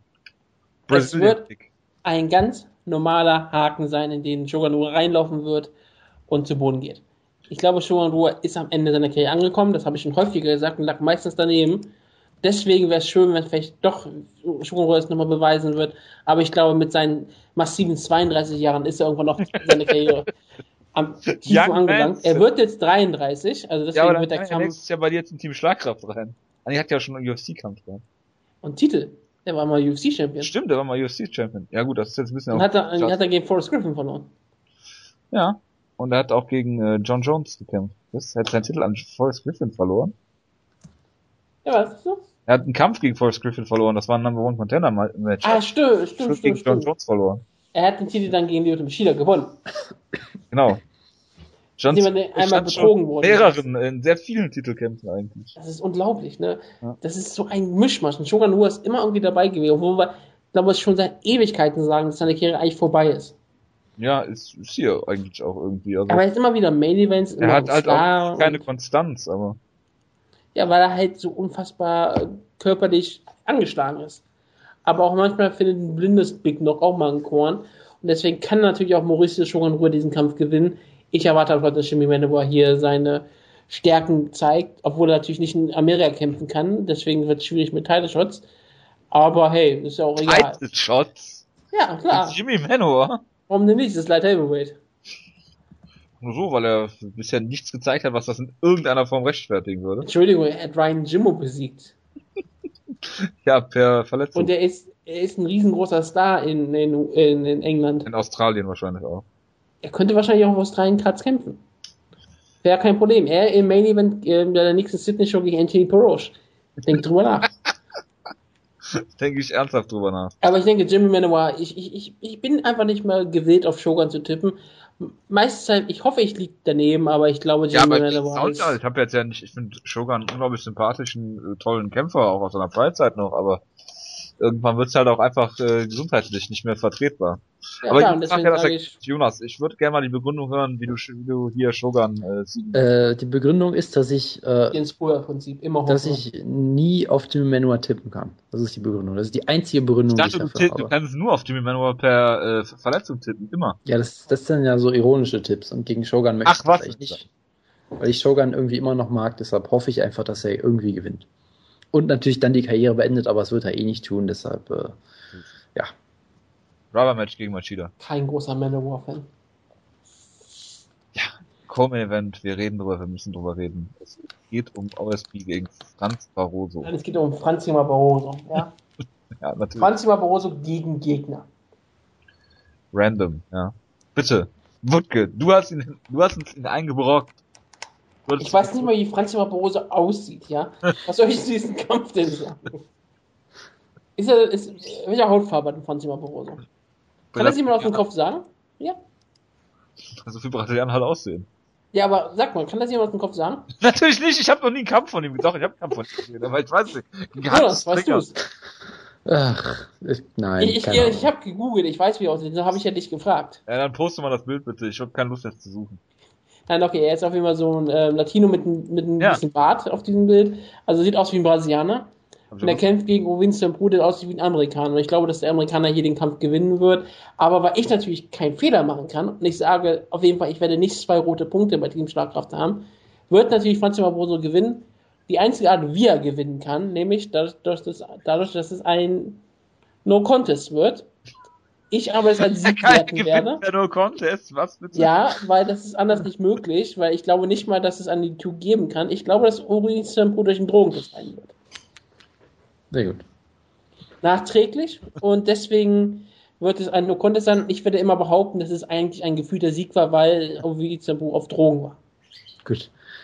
Äh, um es ganz kurz zu machen, ich tippe darauf, dass OSP ihn mit einem Polizeigriff tappt. So. Ich tippe darauf, dass OSP ihn auseinanderschraubt, egal wie er das will. Wollen wir nicht drüber reden, ob Wisdom Pro danach irgendwie in Richtung Nein. Top 10 geht? Ist, ist Light Heavyweight, von daher ist es uns allen egal. Von daher ist er vermutlich schon Top 10. Das habe ich auch gerade überlegt. Ist er jetzt sogar Top 10? Äh, ich will jetzt nicht nachgucken. Ian McCall, können wir da will bestimmt Jonas drüber reden. Ja, das ist natürlich ein John Lineker gegen Ian McCall, mögliches Number One Contender Match. Das ist natürlich ein wunderbarer Kampf. Also, das ist ein Kampf, über den würde ich sogar gerne ausführlich reden, wenn er nicht in zwei Ach. Wochen wäre. Aber es ist ein interessanter Kampf, weil Ian McCall ist eigentlich besser. Er hat viel bessere Beinarbeit, ist im Stand auch nicht schlecht, hat immer noch das Ring, kann Lineker vermutlich zu Boden nehmen. Aber Lineker, der kann im Stand jeden auseinandernehmen, wenn er nur genug Zeit kriegt. Und Ian McCall ist ja auch so ein bisschen berüchtigt dafür, dass er im Stand nicht immer die besten Entscheidungen macht. Er wurde ja von, ähm, von, äh, von DJ gedroppt, er wurde von Benavides, glaube ich, auch ziemlich verprügelt teilweise. Von daher, wenn Lineker gut in den Kampf kommt und an der Takedown-Defense gearbeitet hat, könnte das ein richtig interessanter Kampf werden. Ich würde trotzdem Ian McCall als leichten Favoriten sehen, aber es ist ein, ist ein sehr interessanter und durchaus relativ ausgeglichener Kampf. Deshalb auf den Kampf freue ich mich sehr als einzigen Kampf von der ganzen Show. Wenn John Lineker den Kampf gewinnt, hat er einen Teileschutz sicher. Frage? Ähm, wenn er das Gewicht macht, vermutlich schon, angesichts der aktuellen Entwicklung in der Gewichtsklasse, ja. Okay. Ist das ein würdiger Main Event um den Titel gegen Mighty Moss? Äh, klar, warum nicht? Warum Kampf. nicht? Flyweight Division. Ja. Hervorragend. Wie siehst du den Kampf ja. denn, äh, Wutke? Ähm, ich habe ich mag Ian McCoy mal so, wie Jonas ihn beschrieben hat, aber er hat mich irgendwie dann nicht so richtig überzeugt. Ich meine, klar, ich, ich mache ihn total gerne gesehen. Ich habe auch gesagt, dass er den ersten Kampf gegen Mighty Moss wahrscheinlich gewonnen hat. Oder wahrscheinlich gewonnen hätte, und wenn er weitergelaufen wäre. Und jetzt kommt halt so die Frage, danach hat er gegen Benavides verloren und nochmal gegen Johnson hat Siege gefeiert, aber er hat mich nie wieder so richtig überzeugt und ich glaube auch, dass John Lineker eigentlich der bessere Kämpfer ist. Und ich glaube, dass John Lineker hier auch äh, Ian McCall mal zeigt, dass er ausgenockt werden kann und äh, Ian McCall in der dritten Runde gefinisht wird. Hervorragend. Ich glaube, dass Ian McCall hier hart getroffen wird in der ersten Runde, wahrscheinlich von John Lineker, aber ich glaube, dass sein Ring doch so gut ist, dass er, er den Kampf hier kontrollieren kann, wo er ihn haben will und ich glaube, dass Ian McCall hier eine Decision gewinnt. Punkt. Das wäre sehr schön. Ich würde mich freuen, wenn die Mikro gewinnt. Ja, genau. Ein sympathisches, creepiges kleines Bürschchen. So. Jetzt haben wir, glaube ich, über alles geredet. Äh, Kuyana de Lima kämpft noch. Ich, weil ich Frau bin, muss ich das wenigstens sagen. Sie hat vor kurzem so. ja gegen, oh Gott, Joanna Jenricek gekämpft und verloren. Aber Jenricek scheint ja auch eine ziemlich gute Kämpferin zu sein. Sie kämpft jetzt gegen Nina Ansrarov, Sestrina. Und ja, die hat vorher bei Invicta gekämpft, ähm, hat da wenigstens einen Sieg gefeiert, hat auch gegen Bakonczek mal verloren. Schöner ähm, Eingriff da. Und ich glaube hier, dass ähm, Joanna Lina zwar in der Heimat kämpft, aber gegen The Streaner keine Chance hat. Denn ich meine, The Streaner trainiert mit den MMA Masters. Wie willst du dagegen ankommen? Nee, ist klar. Wer trainiert denn noch bei den MMA Masters? Nur schon bei Sherlock. Ähm, wenn ich mal auf Sherlock auflache, wenn wir dir das sagen können, werde ich dir gleich behaupten, das ist eine ganz schöne Menge an Kämpfern, zum Beispiel Oscar Delgado. Ach, und Amanda Ach, ja, Nunes. Okay. Wer? Amanda Nunes. Ach, Amanda Nunes, ja, die hat jetzt Deines. auch. Und natürlich auch noch Josh Salmon. Ja. Ein bekannter MMA-Master. Genau. Tough, schau, äh, mal, schau mal einer an. Was? Ich glaube, äh, ist nicht auch Victor Delgado in der UFC gewesen mal? Keine Ahnung. Ist der, der. Nein, ist er nicht. Okay. Gut, dann, äh, ja gut, wer kämpft noch? Pavel Pavlak kämpft, hat wir schon drüber gesprochen. Charlie Brenneman hat wieder einen Kampf, aber das. Da haben wir im Vorlauf drüber gesprochen, nicht in der Sendung. Was? Über Pavel Pavlak, oder? Haben wir gar nicht drüber gesprochen im Vorlauf, haben wir letzte Woche vor zwei Wochen in der News-Ecke drüber gesprochen. Achso, okay, das wusste ich. Ähm, Im Vorlauf haben wir drüber gesprochen. Ne, stimmt mir, wie dem auch sei. ähm, bleibt jetzt nur noch äh, das Over-Under für nächsten Monat. Yep. Und äh, wir machen es diese Woche mal, damit ihr wieder genug Zeit habt, euch alle einzutragen. Ähm, ich mache es diesen Monat, eigentlich ist Wutke dran, aber Wutke will natürlich äh, das Jahresende dann machen, den ja, Dezember. Ich, Deswegen ich muss die Weihnachtsfragen stellen. Kurzfristig geschaut, äh, getauscht. Ähm, falls sich überhaupt noch irgendjemand dafür interessiert, machen wir jetzt ein Over-Under für den November. Für nächstes Jahr müssen wir uns ein anderes Spiel ausdenken, glaube ich. Ja, ob wir das nächstes Jahr wieder machen, darüber äh, könnt ihr euch dann gerne äußern, liebe Hörerinnen und Hörer. Und äh, ja, ich habe fünf Fragen und eine Zusatzfrage. Ach du je, je. Ja, lieber Jonas. Kann ich ein Auto gewinnen? Nein. Ähm, es geht los mit Nick Hein, der kämpft äh, diesen Ende diesen Monats gegen äh, James Wick, den Texaner in Texas. Und äh, Nick den Hein. Texecutioner wohlgemerkt, bitte. Genau. Ich wusste, Jonas, es gibt immer so Sachen, wo, du tierisch drauf abgehst und dann diesen Nickname. Ähm, Nick Hein hat diesen Judo-Hintergrund, ähm, ist äh, ja fast äh, mal zur, äh, zur Olympia fürs deutsche Judo-Team gefahren. Äh, allerdings gegen Ole Bischof konnte er sich da nicht durchsetzen und äh, der ist dann Goldmedaillengewinner gewesen. Wäre Nick Hein besser bei starken Rab gewesen als Ole Bischof? Ich weiß es nicht. Vermutlich ja. Ich glaube, Ole Bischof war ziemlich schlecht, oder? Ich glaube nicht. Er hatte einen Spieler gewonnen, das war's dann. Das ja, das okay. Ja, dann äh, ist wahrscheinlich nicht so schwer, besser zu sein als, als Ole Bischof. Das erste Spiel war wahrscheinlich Judo. Nee, das war irgendwie unter Wasser ähm, Luftanhalten oder sowas. Unterwasser-Judo. Das wäre interessant. Unterwasser-Judo. ja, ich habe eine Idee für eine MA-Liga. Wir machen sie unter Wasser. ja. Ich, Hervorragend. muss da mal ein paar Leute anrufen in Las Vegas. Ich glaube, das wäre eine interessante Idee. Und wir lassen um den Käfig genau. Haie schwimmen. Genau, vorm Bellagio, in diesem Brunnen, lässt du die Leute dann Käfig da rein und dann los geht's. Ähm, ja, Spaß beiseite.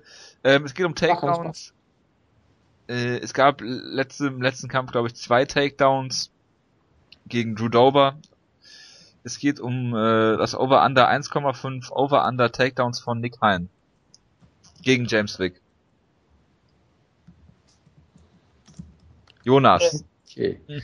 Äh, 1,15. 1,15 ist das Over-Under. 1,15? Ja. Äh, ich sag, das hat sich ganz so angehört, als Jonas 1,15 gesagt hätte, deswegen. Ich, ich sag einfach mal Over, aber ich kann es nicht wirklich begründen. Ich, ich tippe einfach auf Over. Was ist ein Jensuk für ein Kämpfer? Äh, okay, ich sag aber auch Over, weil ich positiv für die Deutschen bin. Ich auch. Ich sage auch Over. Wenn er ihn nicht ausnockt, wird er ihn die ganze Zeit zu Boden nehmen. Und Habt ihr eigentlich ja. letzte Woche in der News über die anderen positiven deutschen Kämpfer geredet, dass jetzt Drew Dober gegen Jamie Warner kämpft? Nein. Das wir haben auch nicht darüber Monat, geredet, dass Drew Dober der Schwester von Nick Hein jetzt zusammen ist. Da haben wir auch nicht drüber geredet und werden auch nicht drüber reden. Nein, natürlich nicht. Wir, wir machen ja jetzt nicht hier einen Boulevard-Podcast. Über Drew Dober, ich meine, dass er gegen Jamie Warner kämpft oder dass er mit der ähm, Schwester von Nick Hein zusammen ist? Ja. Was ist davon das Boulevardeske? Das ist UFC, wir wissen es nicht. ja, das ist in der Tat richtig. Lassen wir es damit. Wir haben eben schon festgestellt, dass Sour Paleli gegen Walt Harris antritt. gemeinsamer Gegner Nikita Krylov. Die Frage ist, wie oft wird Nikita Krylov in diesem Kampf erwähnt? Vom ersten Rauskommen des ersten Kämpfers, der wahrscheinlich Walt Harris sein wird. Over under 1,5. Ich sage Over übrigens, weil ich denke, dass er einfach oft genannt wird, weil die UFC ihn pushen will. Ich sag, sie sagen Over, weil sie sagen werden, dass sie beide gegen Nikita Krylov gekämpft haben. Also ja, das wäre, eine, das wäre einmal. Ja, aber natürlich ja, jeweils in beiden halt, Entrances einmal, deswegen sage ich Over. Okay, ich sag natürlich Under, weil ich das nicht ertragen würde. Jojo, du weißt aber schon, dass du den Kampf dann komplett mit Kommentar Ich werde den musst, Kampf ne? komplett mit Kommentar gucken. Ich glaube ja auch nicht, dass er lang genauso wird. wie ähm, Genauso wie Ben Henderson gegen Habilov zum Beispiel. Das hole ich noch nach. Muss. Das hole ich noch nach. Also zur Jahresendabrechnung werde ich das auf jeden Fall nach. Ich vermute auch, dass er den Kampf nicht gucken muss, sondern seine Freundin davor abrichten, dass sie den Kampf gucken wollten, auf mit der Kühle warten muss. Genau. Ja. Hm, nächste Frage Schönes ist. Schönes Geburtstagsgeschenk. Ja. Ja, ich habe ja Geburtstag nächsten Monat. Ich habe ja den gleichen Geburtstag wie äh, hier Daryl Montague. Deswegen könnt ihr jetzt mal alle googeln. Ähm, Edson Barbosa kämpft gegen, lass mich kurz nachgucken. Das wusste ich so. Bei Edgar gegen Swanson kämpft er gegen Bobby Green. Jonas Lieblingskämpfer Bobby Green. King. Genau. Der König, jawohl. Spencer Fischer, Nachfolger äh, Bobby Green. Uh. Die Frage ist, wie viele Leckkicks wird Edson Barbosa zeigen in diesem Kampf? Jetzt habe ich mal geguckt, wie viele er in seinen letzten Kämpfen hatte. Da war alles dabei von 1 bis 23. War die gesunde Mitte genommen, irgendwo dazwischen. 8,5 Leckkicks. Jonas, Bobby Green wird ihn natürlich sofort ausnocken oder zu Boden nehmen, deswegen wirst du wahrscheinlich anders sagen, oder? Bobby Green wird ihn natürlich sofort dreimal in die Eier treten und dann per TKO gewinnen, ja. nee, ähm, 8,5. Ja, da würde ich sogar mal, äh, da würde ich sogar mal over sagen, glaube ich. Das wird sonst nie. Das aber es war ein, in den letzten fünf Kämpfen war es dreimal under. Einmal eins, einmal vier, einmal acht. Ja, sag mir doch sowas, dann sag ich natürlich anders, so Tipp geändert. Weil oh Bobby Green ihn natürlich sofort ausnocken wird. So. Natürlich. Ich sage Under, weil Bobby Green recht früh eine Guillotine zeigen wird und den Kampf so gewinnt. so viel zu überspezifischen Chips. Ich sage, dass äh, Edson Barbosa ihn ziemlich zerstören wird und ich würde auch auf ihn tippen dann später und deshalb sage ich auch Over. Gut. Äh, ich habe Under gesagt, ne? Under, ne? Ja. Ja, du hast Under gesagt.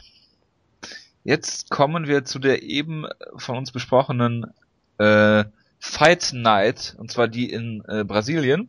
Und zwar geht's da um die Main Card. Es sind fünf Kämpfe. Ähm, der Frauenkampf. Dann haben wir einmal Watley Alves gegen Alan Jaboin, Ian McCall gegen John Lineker, OSP gegen Franz Barroso und äh, Shogun Hua gegen Jimmy Manoa. Ich bin mir nicht ganz sicher, wie man Over-Under sein wird, aber ich sage mal also das, äh, die Frage ist, wie viele Finishes wird es auf dieser Maincard geben? Over Under, was würdet ihr sagen? 2,5 oder 3,5? Was ist hier besser? Wie viel Flyweight sind noch da gerade? Anzahl Finishes auf, war das auf dem Card oder auf der Maincard? Auf der Maincard. Auf der Maincard, nur auf der Maincard. Äh, wie viele Kämpfe gibt's denn da überhaupt? Fünf. Also ich sage 2,5 ist das Over Under. Und zwar, okay. bei den Frauen ist natürlich immer relativ unwahrscheinlich, der Meinung her, dass es da ein Finish gibt. Äh, ich habe geguckt bei äh, Alan Jabin. Oh Gott. Ähm. Alan Jabin hat ähm, bisher sieben K, also bei zwölf Kämpfen sieben K.O., einen Submission-Sieg, also da könnte was gehen. John Lineker ist natürlich als Power Puncher im Flyweight bekannt. Äh, OSP gegen Barroso gibt hoffentlich ein Finish und äh, bei Jimmy Manoa gegen Hua über fünf Runden sieht's auch schwer nach dem Finish aus. Von daher Over Under 2,5 würde ich sagen Over. Frage.